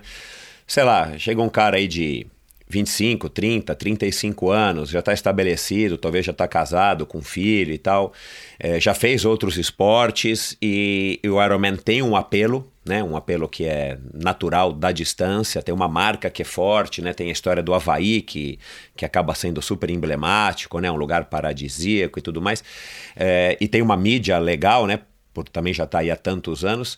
Cara, esse cara ele quer fazer um. Assim, se ele resolve fazer triatlo, um cara quer emagrecer, ou sei lá, o cara quer comprar uma bicicleta e quer justificar que vai gastar 50 mil reais numa bicicleta, o cara fala, então, vou comprar uma time trial e vou fazer um, um, um Ironman. É, eu acho que esse cara não tá é, 100% errado, né? Porque o cara, enfim, a gente não. O Alexandre Ribeiro já disse isso aqui há muito tempo, num dos primeiros episódios. Cara, quem é você para dizer para esse cara de 30, 40 anos, às vezes até mais, tipo assim, cara, não faz. Cara, cada um tem a sua motivação, cada um tem o, né, cada um tem os seus problemas, as suas frustrações, a sua vida, né? Enfim, é difícil a gente julgar pelos outros, né? A gente sabe que não é o caminho correto do ponto de vista fisiológico, do ponto de vista de um, de um educador físico, né? Você tem que galgar os degraus para você poder chegar né, numa distância, ter uma maturidade de, de treino, uma maturidade muscular e, e de adaptação fisiológica para você chegar ah, ao ponto de fazer um Ironman numa maneira que não vai te prejudicar, né? Mas da mesma, ma- do- na, na mesma medida a gente também não, enfim, a gente não tem o poder sobre essas pessoas e muitas vezes é isso, a pessoa está querendo o resultado instantâneo. Eu, eu, eu concordo muito com isso. A gente não, não tem. Quem somos nós para julgar as outras pessoas? Só que esse cara que quer fazer um Ironman, ele sempre vai procurar um professor de educação física para dar para Aham. iniciar ele. Aham. E eu acho que falta a nós, educadores físicos, peitar o Aham. negócio. Porque, por exemplo, ah, ah, o cara chega para mim e fala assim: ó, me inscrevi para uma prova e a partir de janeiro eu quero treinar para essa prova. Ah, que prova que é? Ah, o Ironman. E aí o cara nunca teve vivência nenhuma. É. Óbvio que ele pode fazer isso. Aham. Ele, se, ele, se ele quiser, ele vai fazer de qualquer jeito. Só que eu acho que cabe a nós, educadores físicos, falar, cara, não faz isso, vamos começar do, do pouquinho, assim. Por enquanto, ainda não aconteceu nada de pior. Mas a gente não sabe se daqui a um tempo esse alto volume que vai passar para um cara que nunca teve uma vivência pode prejudicar ele em alguma coisa, sabe? Então a gente tem que entender, ou às vezes chegar e falar assim, ó, É cara, eu não, eu não vou te treinar. Eu acho que você tem que, você tem que seguir essa metodologia, porque assim vai ser melhor para você e para sua saúde. Ah, mas então eu vou procurar outra. Eu acho que esse às vezes é o nosso medo. Tá, se eu falar isso e o cara procurar outra, é um cliente a menos que eu tenho. E às vezes o cara vai falar mal e tal, sabe? Então eu acho assim, beleza, quer fazer o Iron? Tá, mas vamos fazer o Iron ano que vem, ao invés desse ano. Vamos fazer isso. Porque é, eu acho, é, eu demorei 10 anos para fazer um Ironman. E mesmo assim não fiz bem feito. É, eu acho que a gente tem que colocar na cabeça da- do- das pessoas em, em- em procurar fazer as coisas bem feitas. Não, não digo em ganhar categoria e ir para Kona, mas assim, pô, vamos explorar o, o teu potencial. O- ah, ao invés de você chegar lá e fazer para 15 horas, nada contra quem faz 15 horas. Mas ao invés de você fazer para 15 horas, pô, vamos treinar dois anos, vamos fazer ali para 12, vamos tentar conseguir 11. Pô, e um sub-10, quem sabe? Sabe? Aham. Vamos instigar, instigar, acho que a nossa função é, é instigar os nossos alunos a quererem o melhor para eles. Eu, lógico que vai ter uns que vai falar, "Ah, o melhor para mim é fazer agora, sabe? Eu já tive aluno que falou, cara, eu preciso fazer um Ironman. Eu preciso fazer um Ironman.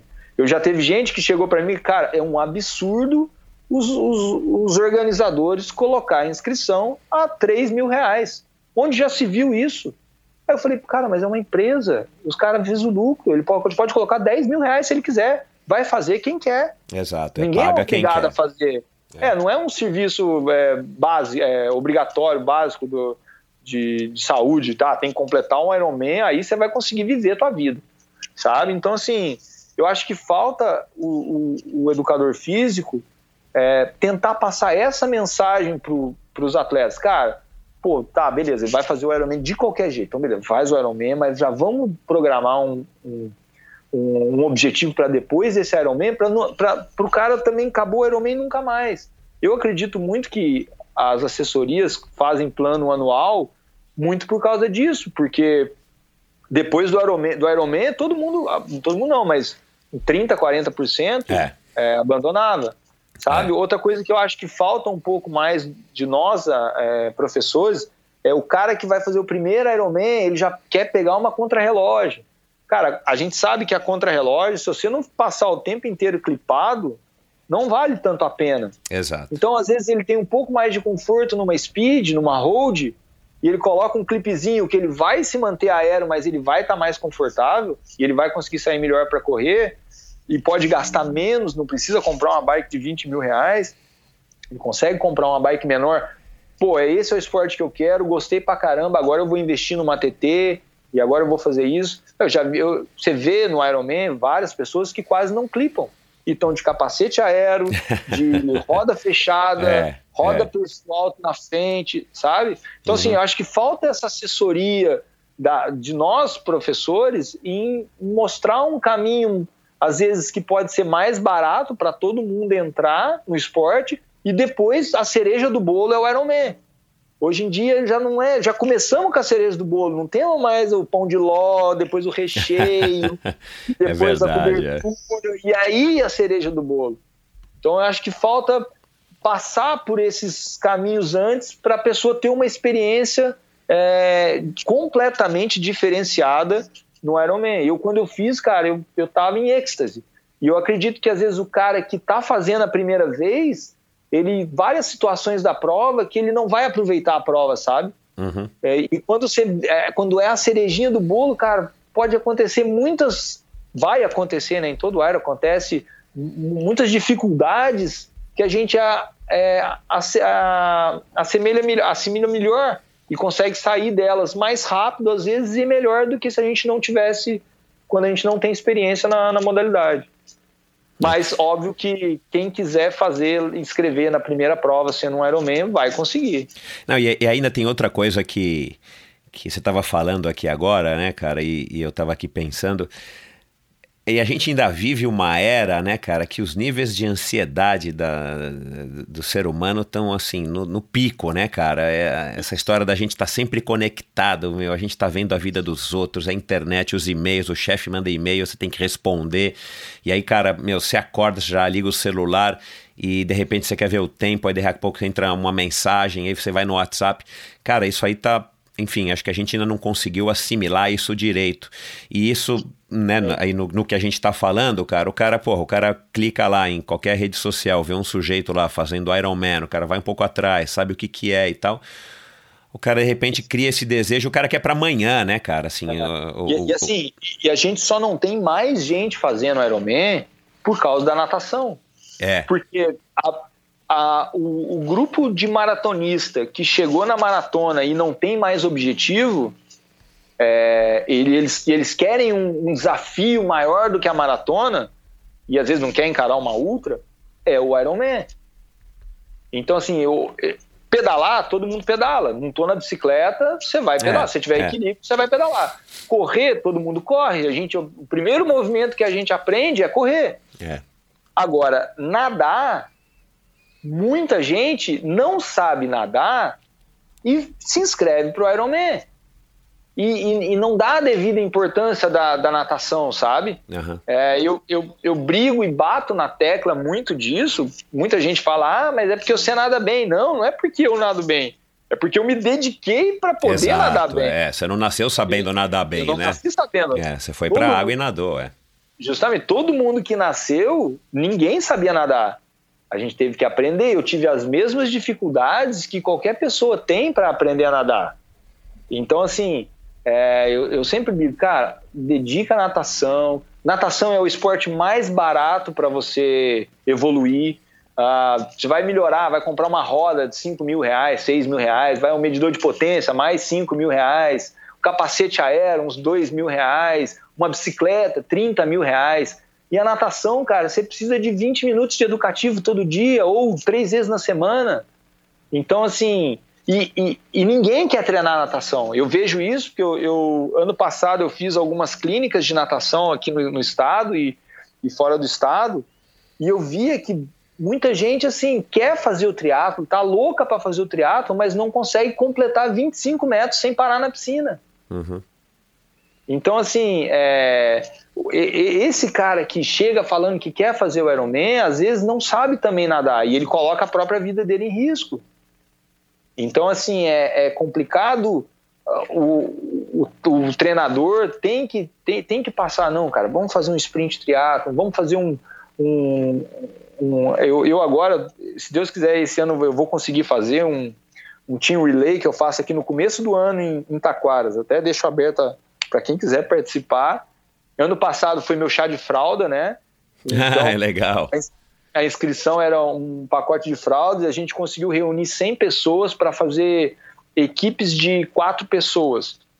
Então, provavelmente, é, provavelmente esse ano, ano que vem, a gente vai fazer em janeiro também, só que nós vamos tentar é, arrecadar alguma coisa, ou fraldas mesmo para quem precisa, é, e fazer uma bacana, doação. Bacana, bacana. É, e, e, e, essa modalidade tinha que ser a porta de entrada do, do atleta, que ele vai nadar 200 metros, vai pedalar 4 quilômetros e vai correr é, 500, é, 1 quilômetro, essa tinha que ser a porta de entrada do triatlon, sabe? Uhum. Uma modalidade pequena. Eu acredito que os organizadores também, tanto o, o Galvão, que agora criou o circuito de o 3 lá de sprint e, e olímpico, é, tem que incentivar as pessoas a participarem né, nesse, nessa modalidade para que elas ganhem é, mais segurança para poder largar as provas maiores. Claro. Mas eu acho, eu acho também que essas provas deveriam ter o profissional, que é nelas que vai que, que você vai conseguir difundir isso. E eu, eu acho que falta dos organizadores explorar um pouco mais os, os atletas. Pô, vamos fazer um, um tridez ali, vamos reunir ali quatro, cinco profissionais, vamos fazer uma mesa redonda, tá, vamos, vamos colocar um treino coletivo onde cada um vai dar uma dica, é, sabe? Eu acho que fazer essa conexão entre o atleta amador e o atleta profissional é, agrega muito para a modalidade, para os atletas, atrai patrocinadores e com isso a gente consegue desenvolver o esporte de uma maneira mais mais saudável, acredito eu. É sustentável, sabe? né? É, sustentável, que o esporte vai se. Vai, vai sobrevivendo, né? vai crescendo, vai evoluindo. E aí, cada vez mais gente, cara, é, incentivar escolas para ver treino, participar de treino. Eu acho que isso acho que falta muito, sabe? Pô, você, vê os Estados Unidos, na a Europa, eu estava acompanhando há muito tempo atrás, assisti uma prova que era um campeonato alemão esse campeonato alemão, tava o Kinley, tava o Froden, o Froden não, tava os irmãos Heller, tava vários outros atletas de TU nadando numa piscina de 50 metros. Seis atletas por raia, dava a largada, sai todo mundo um do lado do outro, quem virar lá primeiro vai puxar a fila. Os outros vão se batendo até um entrar atrás do outro. É. Sabe? Então, assim, você, imagina uma prova numa piscina aqui no Brasil. Pô, ia é. falar mal, mas é, sabe? Mas não, é. a gente tem que incentivar toda e qualquer estímulo à prática do triatlo. Ah, é. A solução da piscina é uma solução que me agrada muito, eu acho muito bacana, né, cara? Porque, enfim, você consegue ter plateia, você consegue é, é, facilitar para as pessoas que não têm essa segurança, é, porque o triatlo ainda tem o problema de que você nada normalmente em água em águas abertas, né? Então é, cara, e mesmo que seja um lago, né? Mesmo na raia olímpica lá na USP, quando teve o 70.3, cara, tem muita gente que não tem essa, né, não tem essa segurança. E se você começa a, a facilitar, principalmente para os mais jovens, é, com uma piscina e, e, aí você vai evoluindo, cara, facilita muito, né, a entrada das pessoas no triatlo, como você falou, mesmo que o cara já seja um maratonista experiente que já está cansado da maratona, né? Eu vou confessar para você, eu tenho medo de nadar no mar sozinho. Eu não, não, eu não consigo, eu tenho fobia de nadar no mar sozinho. Uhum. Sozinho. Uhum. Mas se tiver uma pessoa comigo, eu já fico tranquilo. O meu medo é tubarão, peixe, sacola plástica. É. Uhum. Eu tenho medo, eu tenho medo dessas coisas. Tendo uma pessoa comigo, eu já estou tranquilo. E durante a prova, eu não tenho medo nenhum. Eu fico, tipo, eu esqueço tudo isso e faço o que eu tenho que fazer. É, tá sabe? Tá concentrado, tá focado. Eu acho que todo mundo deveria respeitar muito o mar. Porque a gente viu ali no Rio que algumas, bastante pessoa, pessoas é, abandonaram a prova por às vezes não conseguir vencer a correnteza, que não é uma coisa simples. Claro, é. A gente tem que treinar para completar a prova. E eu, eu conheço gente que às vezes não treinava, não treinava muito natação e infelizmente às vezes não conseguiu sair ali na, na, na prova. Então, assim, eu, eu, eu espero muito que que a gente não esqueça o Ironman, pelo as provas, continuamos é, prestigiando essas provas, mas que, volt, que voltasse também os holofotes um pouco para o triatlon sprint, para o triatlon olímpico, com, principalmente como forma de preparação para essas provas maiores. É. Então, não se esquecer disso para dar segurança, experiência, para que às vezes as coisas possam fugir do plano, sabe? É, nessas provas e chegar num Iron e no meio Iron e conseguir fazer uma prova redondinha sem ter problema nenhum. É. Não significa que, não, que, que, que uma vai se sobrepor à outra. Tem espaço para as duas não, distâncias, né? O longo e o curto. Espaço, né? É. Justamente. É, é então uma tá faltando. Exato, é. Então eu, eu, na minha opinião, acho que está faltando é, mais iniciativas de, de todos os, os, envolvidos, né? não só o organizador, mas o organizador, o, o, próprio atleta, os próprios treinadores, acho que você tocou num ponto, num ponto importante. A, a gente sabe que, a, que, a, né, que o Triathlon Brasil, né, a Confederação Brasileira de Triathlon, que agora chama Triathlon Brasil, está é, tá tentando, enfim, trazer isso e resgatar isso, mas também né, não é uma tarefa, não é, uma é, tarefa então, simples eu acho que falta, falta um pouco é, de todos, tá? Eu, Isso, eu é. incluo nisso também.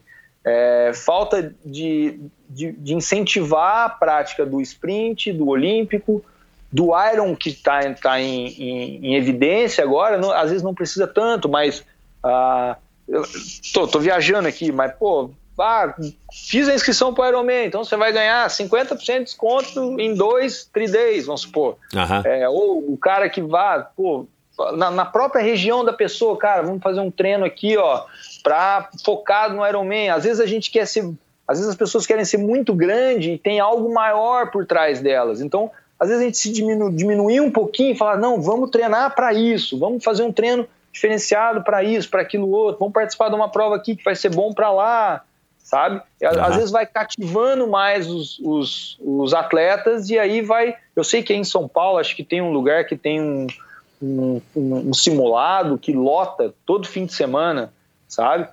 Aí perde a, a, a vontade, a, o aspecto de prova, mas às vezes fazer umas provinhas a mais, ter alguns, alguns requisitos ali que vai incentivar mais pessoas ou oferecer uma experiência diferente, eu acho que agregaria bastante para nessa in, iniciação do triatlo. É, e provas de criança, né, cara, de adolescente, isso acho que precisa ter muito, cara. É, adolescente, é. criança. Eu falo, meu filho, assim, ele nadar, ele vai ser obrigado a nadar, né? Porque, como segurança. Claro, como é. Segurança. É, não, é verdade. Isso, é. Mas até os 10, 11 anos, eu, eu pretendo que ele vivencie todas as modalidades. E se um dia ele experimentar o triatlon e gostar do triatlon, eu vou fazer de tudo para que ele seja um triatleta. Mas se ele quiser fazer karatê, se ele quiser fazer judô, futebol, futebol não, mas se ele quiser, eu acabar incentivando, né? Mas eu, eu, eu, eu, gosto muito de esportes individuais, né? Eu não sou muito fã dos coletivos, eu prefiro mais os individuais. Meu sogro joga tênis, cara, e eu já falei, ó, já leva pro tênis, que o tênis acho que vai dar mais sucesso do que o triatlo. É, tem mais chance de ganhar dinheiro. Mas eu vou jogar tênis também, e aí o que ele vai ter que ganhar de mim. Cara, legal, Chicão. É... Cara, muito bacana essas tuas opiniões. Aliás, essa sugestão do faz a inscrição no Ironman e ganha desconto no, no 3D e tal. Porra, vou, vou falar pro Galvão ouvir aqui esse episódio, porque acho que é uma, além de eu ganhar mais um, mais um ouvinte, mais um download, eu acho que é uma ideia que, enfim, que merece ser, que merece ser escutada, sabe? É esse tipo de, de solução que a gente precisaria, cara. Eu acho que também é, tá faltando uma espécie de de mesa redonda, uma espécie de participação, vocês que, que, que, que têm tanta experiência, tanta vivência, eu acho que vocês têm muito para colaborar no, no esporte. Eu já falei tanto isso no ciclismo aqui com ciclistas que, que já participaram aqui do Endorfina. Cara, é, eu acho um desperdício pessoas que têm experiência que vocês têm não estarem é, colaborando de alguma maneira com, de alguma outra maneira, né? Não só participando e, e enobrecendo o nosso esporte, trazendo resultados, mas com ideias, com sugestões, é, enfim, eu acho que, que o nosso esporte também carece disso, né, cara? De ter pessoas que, que mesmo que já se aposentaram, que estão. É, a Caixa tem uma coisa legal aí que faz aí com. Não lembro agora o nome, mas eu sei que o Vanderlei tá, eu sei que tem vários atletas que estão aí nesse, nesse projeto aí da Caixa, é, que são acho que heróis do esporte, alguma coisa assim, que rodam o Brasil patrocinados pela Caixa para dar palestras, para fazer, promover provinhas de crianças e tal.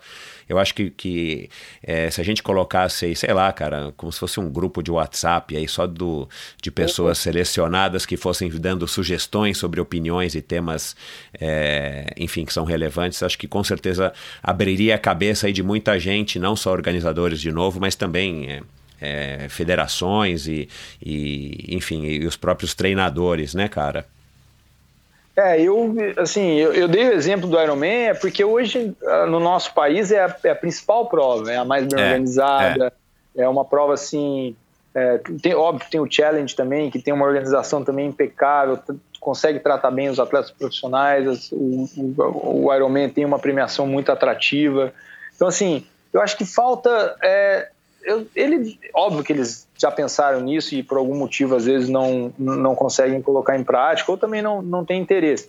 Mas é, pensar, eu, o, o, final é o lucro, eu sei, mas pensar um pouco que quanto mais tempo o nosso esporte durar, melhor para eles também. Exato. E fazer iniciativas que por exemplo, na, na minha opinião, o, uma prova de kids não tem que ser de graça, não pode cobrar. Uhum. Como é que você vai cobrar do, do, do, do um menino de, de 10 anos, de 6 anos? Ele, ele tá ali só para curtir. Às vezes o pai paga porque quer ver o filho fazer aquilo, mas a gente, vamos primeiro despertar no, na, na criança a participar e depois a gente vai para, ah, pai, ó, tem que pagar tanto aqui para participar. Eu não sei se no Iron é cobrado ou não, mas eu já vi algumas provas de criança de criança sendo cobrado, sabe? Ah, mas uhum. tem o kit, cara, não é o kit que vai fazer. É, o kids às vezes é mais legal de assistir do que a prova. Você vê a criança, o, a, o olhar da criança correndo. O, eu já vi, eu vi uma vez um, um molequinho, ele foi devagarzinho assim, ó. Hora que fal, faltando 20 metros para chegar, ele deu um sprint, que ele poderia ter corrido tudo naquela velocidade. Mas não, ele foi devagarzinho, devagarzinho, porque ele sabia que o sprint final, que era o, que era ah, o, que legal. o auge, sabe? E, então você vê isso, você vai vendo que às vezes a criança já tem uma mentalidade mais esportiva, tem outros que estão ali só, nem sabe por que tá ali, mas estão ali rindo, curtindo, o pai tá junto. E eu acho que pro pai também. É brincadeira, né? Uma coisa que é brincadeira. É, o, o pai assistindo ali a, a, a criança, é, putz, é, eu acho que eu espero passar por isso e eu acho que não tem, não tem nada que pague é, essa sensação, sabe? Então por isso que eu acho que tem que, quanto mais criança participando, melhor, cara. É, criança carente, criança é, com condição, sem condição, estando tudo junto no mesmo lugar. É, eu sempre falo que a, a, gente sempre brinca que é, é pouco talento, muito investimento, né? é, no, dos mais velhos, assim, no é. pessoal da assessoria, a gente fala que quem tem que comprar as melhores coisas é a pessoa que, que tem pouco talento. E o esporte ele é, ele é muito democrático e, e, e, excepcional por causa disso, porque dependendo da modalidade, não, não, não, existe essa de eu tenho mais dinheiro, eu, eu tenho menos, eu, eu tive isso, tive aquilo é tudo igual, alinhou junto. É, é, é, a vontade, é a dedicação, é o esforço. E no caso da criança, é a diversão, é o prazer de estar ali com os amigos ou com o pai olhando. É, então, assim, eu, eu, eu, sinto muita falta de, de ter mais uh, kids, é, provas com crianças, e que é mais festival, né? Claro. É, com crianças e adolescentes, principalmente adolescentes, porque na, com criança tem bastante até, mas com adolescente a gente, a gente vê um gap ali de. Ainda mais agora com tecnologia, com computador, esses os jogos digitais também, que vão roubar muito adolescente para isso, mas é, a gente tem que cativar mais esses, esses, esses atletas em potencial, que eu acho que para o nosso esporte não, não acabar. Porque vamos só ficando os velhinhos lá na, fazendo as provas. que vai, vai gostando e vai ficando só os velhinhos. Os novos, ah, tanto que a, a categoria do Ironman, 18 a 24, é uma categoria que tem muito pouco atleta. Né? É. Tanto um pouco pela distância, mas eu acho que pelo tanto de gente que começa já no Iron, era para ser meio que igual, mas não, não é. é. Curiosidade, agora se falando isso, dá vontade de saber, não sei se existe uma. É, os dados aí precisos de, da população, enfim, vamos falar aqui dos, dos triatletas brasileiros, quais são as, os percentuais de cada faixa etária, né, cara? Mas dá a impressão que, tem, que deve ter mais gente aí acima dos 25, né? Sim, sim. Eu, eu acredito que, a, eu, se eu não me engano, a, a categoria, as categorias mais disputadas é 30 a 34 e 35 a 39. E agora está tendo uma, uma, uma, migração né, para 40 a 44. Mas é porque os pessoal vai ficando mais velho e vai levando. Isso, estão é, mudando de categoria. É. Isso, isso. Então, é. assim, e são, são os, as, as, as mais disputadas, né? E lá para trás a gente não vê tanto isso. E era para ser o contrário, né? Era é. para os mais, mais novos estarem, estarem meio que dominando. Mesmo hoje em dia, em esportes de, de longa duração, a gente está vendo muito, muito atleta jovem é, dominando. A gente tem exemplo aí do Todinho, que é um moleque novo também, que está na, nas provas longas. É, então eu acho que, que, a gente tem que incentivar mais. Acho que falta mais esse incentivo.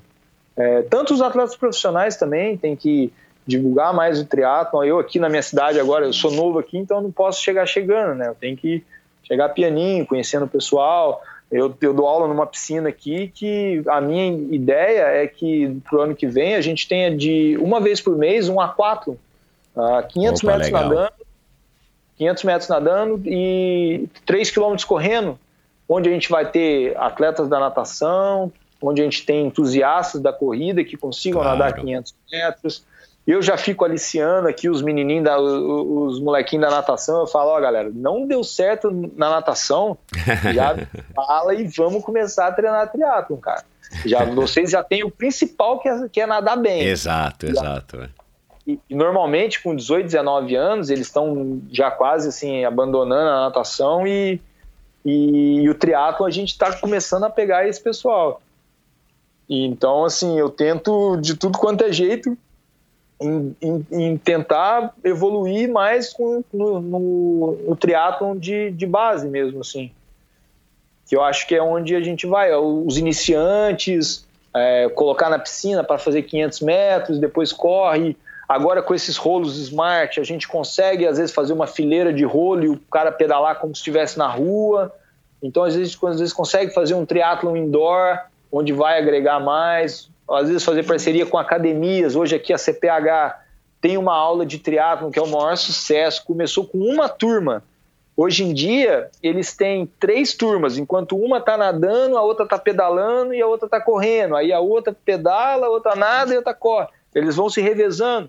Legal. Então, assim, e, e na sala de spinning são 20 bicicletas, então são quase que 60 pessoas é, envolvidas em fazer uma, uma, uma modalidade nova. E ali que está a porta de entrada do, do triatlo, né? O Pois é. Edmilson, que, que você entrevistou aí também no, no podcast, é, ele contribui muito para para a continuação e para a evolução do triatlo aqui em Santa Catarina. É, a gente é um estado pequeno, mas que a gente tem bastante atletas filiados, temos o Ironman aqui que acaba inspirando muitas pessoas a, a participar, né? Claro. Então, é, vamos tentar futuramente contribuir mais ainda para esse esporte que, na minha opinião, é maravilhoso e, e eu devo a minha vida hoje a ele.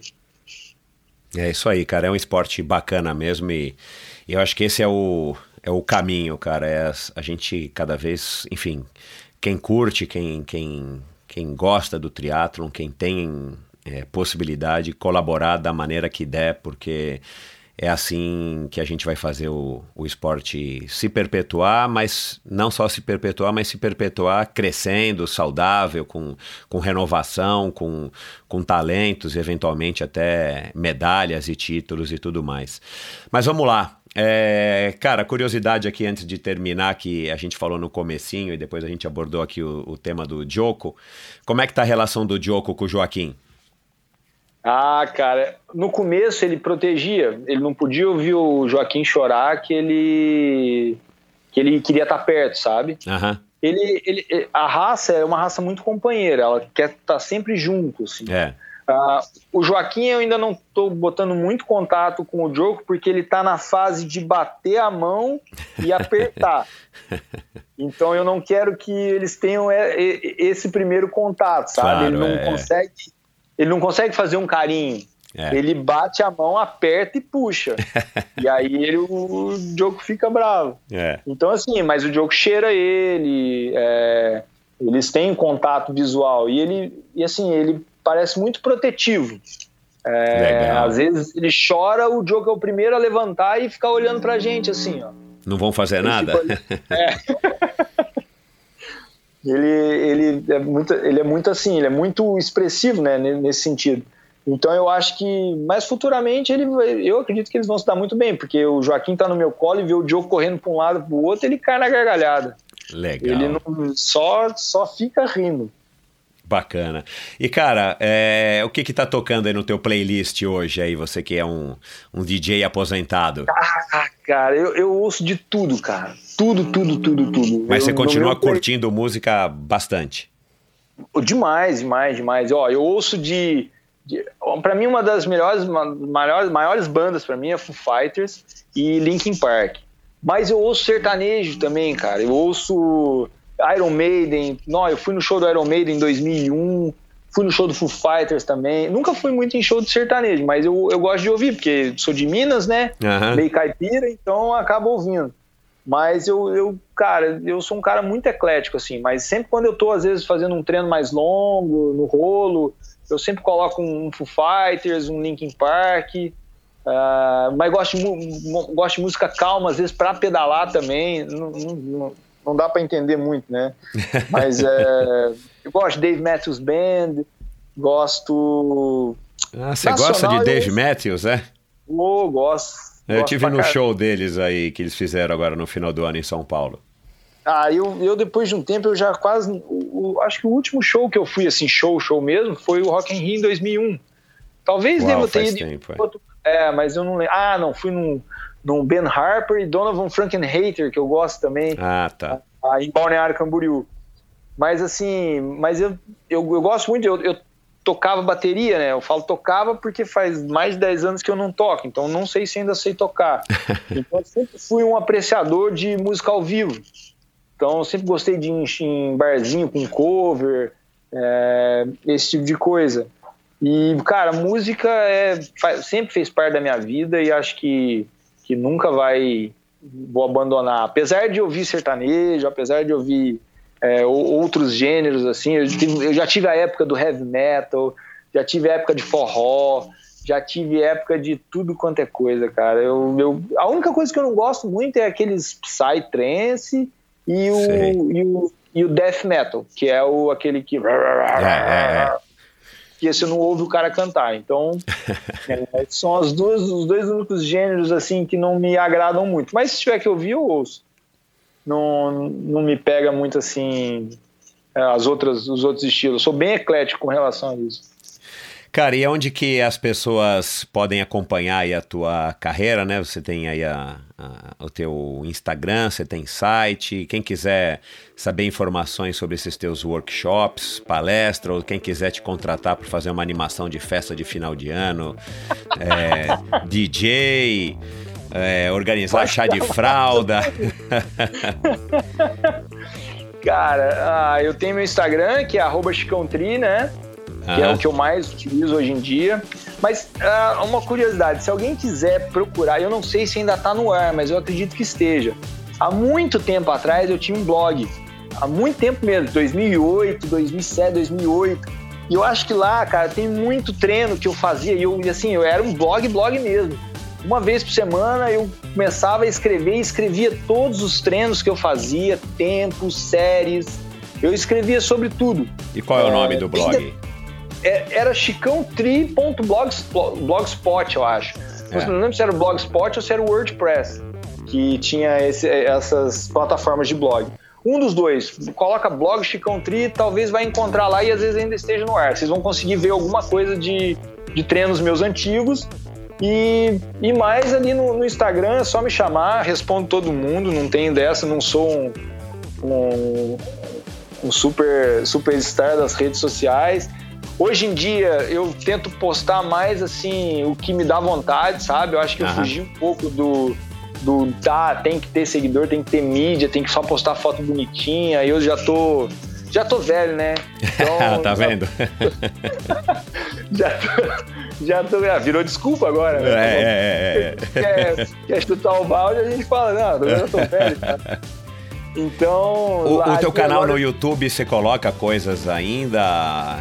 Cara, eu tô pra começar a fazer um canal de natação voltada pro triatlo. Então eu vou passar educativos, vou fazer algumas coisas nesse sentido. Tá, Mas hoje em dia não tá muito bem alimentado aquilo lá.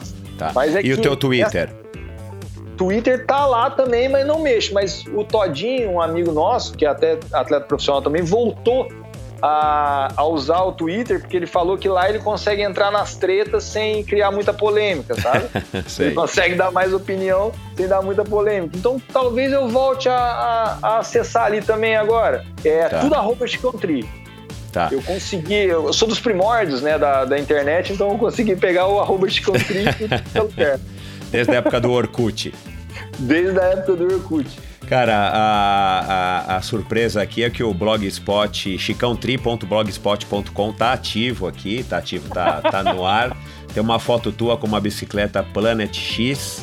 Isso, É, a primeira aí Chicão contra-relógio. 2012, London 2012 e tal. Eu vou É, colocar o link no post do episódio de hoje, é. Você vê que eu, que eu já pensei em Olimpíada, cara, mas não, não consegui. É, E eu valorizo muito os atletas que estão aí tentando, porque é uma modalidade muito, muito difícil mesmo. Tem pouca visibilidade aqui no Brasil, que deveria ter mais, e às vezes a gente vê os, os atletas pegando vigésimo, vigésimo quinto, e, o brasileiro às vezes não valoriza isso, cara. E é muito difícil a gente ser top 20, é, top É. 30 às vezes numa Copa do Mundo, sabe? Numa WTS. Então, assim, acho que a gente tem que valorizar mais esses, esses guerreiros, nós, nós brincamos nas assessorias aqui, é, porque é difícil, cara. É uma vida só de viagem, longe da família, treinamento cada dia num lugar e os caras estão lá batalhando. E hoje a gente tem o Messias aí que é um talentão e vamos torcer com tudo para ele continuar nessa boa fase, fazer uma boa Olimpíada em Tóquio ali. É, eu acho que o Brasil está precisando de um bom resultado para alavancar esse, essa modalidade olímpica. É, eu acho que só vai contribuir para o nosso esporte Claro. crescer. Claro, claro. Cara, legal, Chicão. Que papo bacana, meu. Obrigado. É, que Eu que histórias agradeço. legais. Parabéns aí pela, pelas tuas opiniões, pela tua trajetória, pelo, pelo Joaquim. E é isso, cara. Um, que você tenha aí uma temporada de 2020 espetacular, que seja aí melhor do que a desse ano e de todos os anos anteriores. E aproveita aí a, as, as boas maré, as, a maré boa aí e- e- e segue firme. Muito obrigado, cara. Para mim é um prazer mesmo estar participando aqui. É, acompanho o, o- o Endorfina, já ouvi muito podcast do Lauter, ah, do Leandro é, e mais alguns outros. E fico, fico- fiquei muito honrado mesmo de, de estar participando aqui. Legal, cara. O prazer foi meu. Um grande abraço e saúde aí pra vocês. Obrigado e até mais. Um abraço para todo mundo. Cara, que conversa bacana aqui com o Chicão. Espero que vocês tenham gostado também. Um cara, como vocês puderam ver, aí, com, enfim, super esclarecido. E, cara, eu anotei aqui, a gente falou agora no final do, do Edmilson Amorelli, né, da CPH, é onde hoje o, o é onde o, o Chicão treina. Mas a gente falou também do, do Mansur, do Lauter Nogueira, que já foi treinador aí dele, do próprio Oscar Galindes, do Santiago Ascenso e, claro, da Pamela, amigona aí dele. Se você não tá ligado, se você tá chegando aí faz pouco tempo, ou se você tá chegando hoje aí por conta desse episódio e quiser conhecer um pouco mais dessas outras pessoas que são referência aí também pro, pro Chicão, vai lá no Endorfina Podcast e ouça, foram já convidados que já passaram por aqui e em qualquer aplicativo de podcast, ou quase todos os principais aplicativos de podcast, você ouve é, esses episódios e todos os outros. E dá um alô lá pro Chicão nas redes sociais dele, principalmente no Instagram, como ele falou. Dá uma checada aí se você quiser se aprofundar um pouco mais em assuntos que a gente abordou hoje. No post do episódio de hoje, no Endorfina BR, você encontra também links, não só para as redes sociais do Chicão, mas para muitos outros é, sites e maté matérias, materiais que a gente que a gente conversou aqui hoje. E é isso, pessoal. É, agradeço a audiência de vocês. Muito obrigado e até a semana que vem com mais um episódio do Endorfina. Valeu!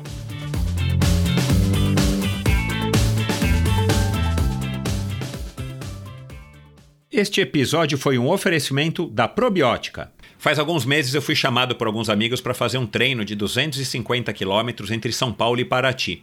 Eu não estou treinando quase nunca mais do que 100 quilômetros, mas aceitei o desafio, principalmente pela companhia e para eu me motivar e ter um objetivo aí no final do ano para estar tá treinando um pouquinho mais. Então me propus a fazer alguns treinos-chave até lá e chegar no treino minimamente treinado para poder concluir aí é, com orgulho.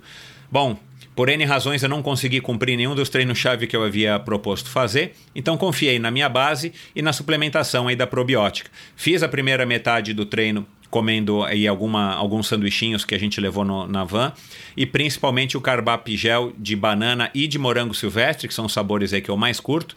E aí chegou na metade do treino, quando eu sabia que o bicho ia começar a pegar, eu, eu já tinha uma garrafinha pronta de Carbap Energy Beat, que é um produto bacana da Carbap que eu venho utilizando aí já faz algum tempo como um pré-treino, quando eu vou fazer treinos mais curtos e mais intensos. Mas dessa vez eu coloquei estrategicamente a garrafinha para que eu tomasse quando, quando eu ainda estava para fazer a parte mais difícil é, do treino, que é a parte da serra. É o legal do Carbap Energy Beat, além dele ser um sabor que eu particularmente adoro, de beterraba com, com laranja, ele tem taurina, cafeína e palatinose. Ele é praticamente um energy drink que você prepara e você toma a hora que você precisar, bem gelado no meio do treino. Ele caiu aí como uma luva para mim. E quando chegou no treino de serra, até que eu fui bem. Dei até um pouquinho de trabalho aí para molecada mais nova do que eu, subi bem o primeiro trecho de serra. E aí depois, quando já estava bem quente ali no, nas, perto da cidade de Cunha, quando ainda havia aí alguns quilômetros de bastante subida para cumprir, eu acabei utilizando, é, me, me, programei para utilizar as gomas da Carbap, que também é um produto muito legal, produto mais recente aí da Carbap, que são aquelas balinhas de carboidrato que você acaba consumindo é, de uma maneira, além de dar mais prazer e de variar do gel ou das, do, dos suplementos líquidos, você consome quantas balinhas você quiser, na proporção que você quiser. As balinhas de sabor cereja são espetaculares e aí você consome quando der, elas não colam, é, eu deixei elas abertas no bolso da minha, da minha camisa de ciclismo, elas não colam, elas não derretem, então elas se tornam práticas principalmente quando o calor já está já tá forte e você já está bastante suado então elas funcionam muito bem. Então a cada topo de subida eu, eu comia uma ou duas, tomava um gole d'água e descia mastigando e encarava a próxima subida. Eu acabei não conseguindo fazer os 250 quilômetros, é, o que me deixou um pouco desapontado, mas não era para menos. Mas eu fiz 205, 208 quilômetros, cheguei na van eh, tomei um, uma dose que eu já, também já tinha deixado preparada do Carbap 4.1, que aí já é um grande conhecido e um velho aliado meu aí nos treinos, principalmente ultimamente, que eu tenho tentado me esforçar um pouquinho mais. E aí, quando chegou no final do pedal, todo mundo fez os 250 quilômetros. Já estava tomando aí uma, uma garrafinha com bastante gelo de whey com de chocolate com menta, que é o sabor também que eu mais curto. E claro, é, foi um treino muito bacana, a companhia é muito legal. E o mais interessante, eu não fiquei quebrado, eu fiquei cansado, mas eu não fiquei dolorido, eu não fiquei morto, eu não fiquei arrebentado. Passou aí dois, três dias de, de treinos de recuperação ativa, eu estava inteirão para poder continuar aí minha sessão de treinamentos. E agora estou animado aí para começar o ano com, com grandes objetivos que já já vou revelar para vocês. Agora você não precisa levar em conta o meu testemunho, se você não quiser, você pode ir atrás de, de pessoas mais gabaritadas para falar sobre a probiótica como por exemplo os meus convidados e amigos que já tiveram por aqui, os triatletas Pamela de Oliveira e o Santiago Ascenso. É, mas também a Jade Malavase, que é oito vezes campeã brasileira, medalhas de prata e bronze no Campeonato Mundial de Ciclismo Paralímpico, uma excelente atleta, ou a jovem Vitória Farabolini, campeã brasileira dos 10 km na maratona aquática ou ainda a grande Susana Schnarndorf, nadadora campeã mundial e medalhista paralímpica do Rio 2016, ex-triatleta de ponta e uma grande pessoa. A Probiótica é patrocinadora oficial do circuito Ironman Brasil, 3-Day Series 2020 e Letap Brasil 2020. Anota aí, probiótica.com.br, vai lá, entra, conhece todos os produtos, tem uma infinidade de produtos, aminoácidos, todos os tipos de whey, whey vegano e, e enfim, é, uma quantidade enorme de produtos, além desses produtos da série Carbap, que eu mencionei aqui, inclusive a goma de Carbap. E você também pode comprar todos os produtos da probiótica no site da Quality Nutrition, que é qualitynutrition.com.br, ou nas três lojas físicas do Kim aqui em São Paulo. Dá uma passadinha lá que você vai se surpreender com a quantidade, a variedade, o atendimento o preço. Obrigado por ouvir esse episódio do Endorfina. Acesse o endorfinabr.com, vá no post do episódio de hoje para conhecer um pouco mais sobre o meu convidado e alguns assuntos abordados em nossa conversa. Lá você ainda encontra todos os episódios do Endorfina e uma galeria de fotos da história do triatlon brasileiro. Se você curtiu, colabore assinando Endorfina na iTunes Store ou Spotify e compartilhando com seus amigos. Lembre-se de enviar suas sugestões, críticas e comentários através do perfil Endorfina BR no Instagram ou através do Endorfina com Michel Bogli no Facebook. Um abraço e até a semana que vem.